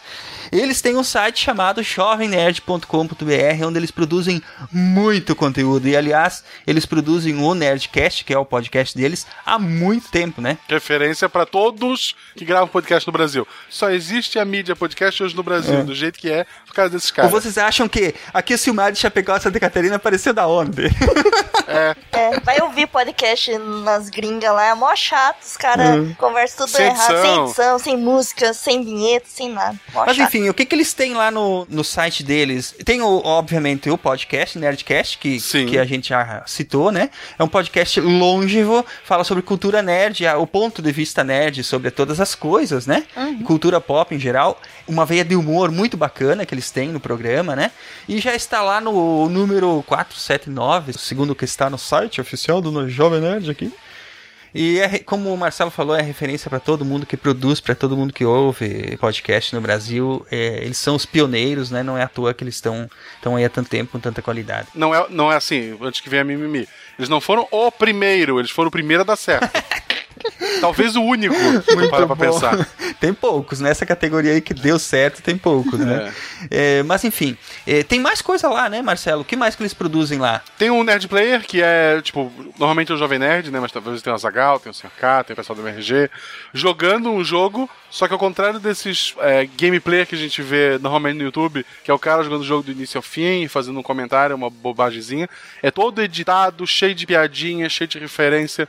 É o, um dos poucos é, canais de YouTube que eu assisto é, nessa parte de games, é o deles, que realmente eu não eu, não, tu, não, tu não assiste pra ver alguém jogar o jogo por você, tu assiste pra rir. Então eu, eu gosto muito do Nerd Player. Sim. E, aliás, eles têm um universo todo de, de produção em vídeo, né? O Nerd Office. O Nerdologia. É, o Nerdologia com o Atila, né?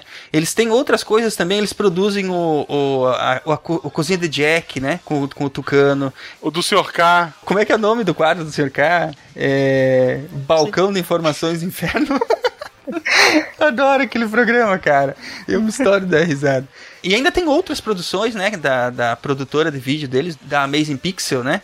É, tem vários, vários projetos em vídeo muito bacanas. Enfim, para os que chegaram até aqui e viveram em Marte nos últimos 10 anos e não conhecem o site do Jovem Nerd, já acessem lá www.jovemnerd.com.br e prestigiem lá o trabalho deles, que são bacanas, são pessoas excelentes, são profissionais excelentes, é, produzem conteúdo de qualidade há anos no, na podosfera e na internet do Brasil. E, enfim, é isso aí. Já estamos puxando o saco até demais. Não que eles não mereçam, mas, é, enfim, é, é isso. Muito obrigado por nos prestigiarem também, Alexandre e Dave. O nosso coração está com vocês, com certeza. E, e, é isso aí, vamos, vamos adiante, né? Vamos à nossa leitura de e-mails, né, Marcelo? Quem, quem devia falar isso aí era você, né? É, mas já veio aqui, volta. o cara volta, volta pra uma leitura de e-mail e já sai dominando, né? É, não, não, parece que é o dono disso aqui. Quando a gente acha que vai, né, Marcelo? O cara chega já. É, é, é. Consegue gravar três seguidos. É, você viu? Vamos lá, Estrela, por favor, lê o primeiro e-mail. Então, e-mail é do Matheus Casarim. Ele é estudante, tem 14 anos e é de Resende, Rio de Janeiro. Ele tem 14 anos. Não era você que gostava dos, dos novinhos? Exatamente, por isso que eu escolhi esse e-mail. olha só, olha. Eu acho que já não devia ler. Que... Tá, vamos lá. Não, adoro que pessoas novas se interessem por ciência e pelo SciCast mandem e-mails pra gente. Muito bem. Olá pessoal do SciCast, gostaria de agradecer ao trabalho que vocês fazem. Sou estudante do nono ano da minha escola e sempre amei tudo relacionado à ciência. Vocês conseguem trabalhar com uma linguagem clara e simples, de uma maneira coerente que qualquer pessoa consegue entender. Olha, isso é um elogio. Porra, tem, tem gente com 30 e pouco que às vezes manda e-mail e diz, ah, não entendi pra onde você pô, eu tenho 14, hein? Vamos é, pensar. Pois é. Conheci o trabalho de vocês há duas semanas e já amei. Sempre tento procurar esse tipo de assunto, mas vocês sabem que conteúdo de qualidade é sempre difícil de encontrar na internet. Vocês fazem companhia durante as minhas viagens de ônibus para ir à escola e ainda por cima com conhecimento. Olha que legal isso. Tenho um sonho de quando terminar a escola ingressar em uma carreira acadêmica e vocês só reforçam a minha ideia. Já tentei apresentar vocês para meus colegas, mas infelizmente eles não acham esse tipo de conteúdo interessante. Que bando de loser. É, nem todo mundo. Ah, é, é, relaxa, cara. No, no, futuro tu vai olhar para trás e lembrar disso. É isso aí. Eles também vão, na verdade, você vai olhar para trás, eles vão olhar para frente, porque, né? Ou não, você vai olhar pra frente também quando você for pedir um lanche no McDonald's. Não, não, não, não. Olha o preconceito, olha o preconceito. É, quem não estuda tem, tem lugar garantido, cara. Sempre vai precisar de fritador de hambúrguer no mundo. Você sabe que a gente deve ter ouvinte que trabalha no McDonald's. Então, né? se a gente tiver ouvinte que frita hambúrguer, vai estudar, cara. Frita teus hambúrguer aí, mas não deixa de estudar, porque senão você vai passar o resto da vida aí fritando hambúrguer. Eu tinha uma ex que fez carreira de 10 anos. Eu fui rever ela 10 anos fez. Virou Shepard Master. Não sei, mas deve ter criado muito espinha. Ela deve, deve, deve, ter aparecido várias vezes naquele cartazinho que fica no McDonald's. Fun direto, funcionária, direto. Funcionário do mês, funcionário da semana. Isso, isso. Mas de qualquer forma, acho que já valeu o esforço. Desde já, obrigado pelo trabalho e desculpe qualquer erro gramatical de concordância. Um abraço para todos vocês do SciCast e não parem com esse conteúdo de entretenimento e conhecimento que vocês proporcionam para todo tipo de idade e níveis de graduação. Cara, tu escreve melhor do que eu, relaxa, eu tô com 31. É... Muito bom. Tá ótimo, obrigada, Matheus, pelo e-mail. Continua ouvindo a gente. Nossa, ele conhece só duas semanas. Não, mas é. vai demorar muito pra ouvir. 14 aqui, anos, já deve ter ouvido 50 programas. Vamos lá. Ai, que idade boa, cara. 14 anos e não se preocupar com nada. E, e tempo, cara. Como a gente tinha tempo nessa época, meu Deus do céu. Muito obrigado, Matheus, pelo prestígio. E continue com a gente aí que tem muita diversão pela frente. Então vamos lá, eu vou ler o próximo e-mail que é aqui do Jonas. Marcelo, leia o próximo e-mail, por favor. Não, não faz isso, cara. Não é, não é assim que funciona. Como que expulsa alguém da chamada, Marcelo? Ah, tu vai editar essa leitura de e-mails também? Não. Não. Estrela corta tudo isso aí, tudo isso aí. Vai cortar as piadas agora, de certo. Não, Ah, eu coloquei não- aqui pra isso, hein? Acho que não são minhas, pode cortar do. pode- Então vamos lá, eu vou ler o. Oh. Isso pode cortar também. Eu vou ler o e-mail do Jonas S. Marques. Ele é desenvolvedor de software, tem 21 anos e está em São Paulo. Olá, senhores, tudo bem convosco? Sim, tudo bem com vocês dois? Sim. Ah, tudo bem. é. Cara, eu gravei com o Jovem Nerd, sabe? Porra. Eu não, tô chateada. Você deve estar insuportável hoje, né, Eu, cara? eu tava no dia que eu gravei, eu tava insuportável e eu não podia contar pra ninguém. Ah, é terrível isso, terrível. Ah, então vamos lá. Escrevi apenas para complementar um e-mail lido no programa passado e talvez, quem sabe, lhes propor uma discussão. No último episódio, um, um ouvinte deficiente visual lhes escreveu e contou das dificuldades dele. Eu lembro Uhum. desse e-mail, né? Que, que era tudo muito caro no Brasil. Sim, não um... sim. Pois é. Também sou deficiente visual e trabalho numa empresa que faz importação e revenda de produtos de tecnologia assistiva, além de investir em produtos próprios. Sobre os preços em si, sim, eles infelizmente são um pouco convidativos ao usuário comum. Isso ocorre pela velha regra do retorno de investimento. Criar um produto demanda muita pesquisa e as vendas do produto precisam ao menos pagar as pesquisas relacionadas à área. Isso. Eu expliquei aqui que um software de leitura de tela, por exemplo, não sai por menos de 3.500 reais. Então, pô, é, é complicado, né? Escrevo também para reafirmar a necessidade de um sidecast sobre tecnologias assistivas e outro sobre o urbanismo. Assim, a parte de acessibilidade, essas coisas, né? Estamos, estamos trabalhando nisso. É, na verdade a gente tem uma pilha de tema que tu não faz ideia. Bom, a, gente, a gente tem tema para mais uns sete anos de sidecast, depois a gente para. É, é bizarro como essa área carece de interesse científico das pessoas e como às vezes tecnologias são ignoradas pelos que enxergam, transformando-se em tecnologias elaboradas e úteis para nós cegos. Enfim, é isso. Sei que meu e-mail ficou meio confuso gigantesco, eu dei uma resumidinha, então deve ter ficado mais confuso ainda. Então eu peço-lhes as mais sinceras desculpas. Abraço a todos e muito sucesso. PS e o mais importante, sou Tim Guaxinim, claro. Porra, não tem como não ah, ser, né? por isso que você escolheu esse e-mail, né? Não, não- olha só, quem escolheu foi Estrela, que fique. Estrela, tu tá Não, você só pra sacaneando? mostrar aí que... É pra empatar. Semana passada teve uma Team Estrela também Ah, perdida. tá. Isso é pra deixar equilibrado, tá certo. É. Isso não é legal, né? Semana passada a gente teve uma Que não patrona. disse o que ela é. Ah, vocês constrangiram ela, gente. É, teve a visita dela e hoje a gente tem a visita do Silmário. Eu acho que é legal isso. Às vezes eu e a Estrela recebemos uma visita aqui. Então eu acho que é isso. Agradecer muito ao Jonas. É, como eu falei, a gente tem alguns ouvintes com, com deficiência visual e devemos ter outras deficiências também. Mas a gente tá cada vez mais lutando pra pra ajudar isso e acho que um programa nessa área vai, vai fazer diferença, então a gente vai procurar um especialista, ver se a gente marca alguma coisa. É isso? É isso. Obrigada, É isso aí. Então, por favor, Estrela, dê tchau pros ouvintes. Tchau, ouvintes. Por favor, senhor Silmar, dê tchau pros ouvintes. Tchau, ouvinte. Pessoal, muito obrigado. Até semana que vem com mais um programa espetacular e beijinho no O ombro. quê? Já acabou? Uhum. Já? tá. Então tá bom. Tchau, gente. Ah, vai embora.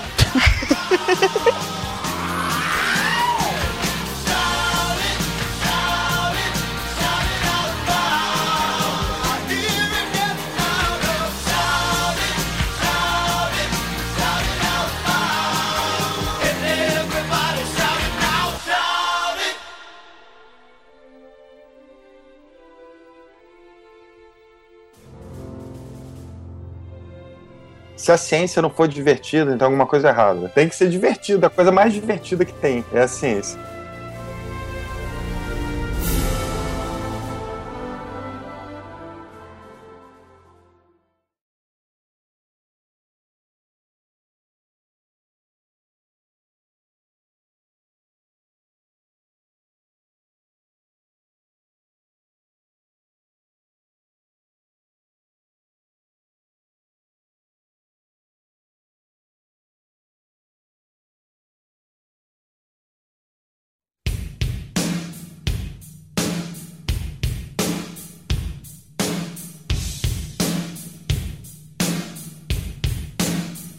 Ô, Marcelo? Oi. Qual que era aquele podcast que você foi e eu não deixei falar? Super Amigos. E por que, que eles nunca me convidaram?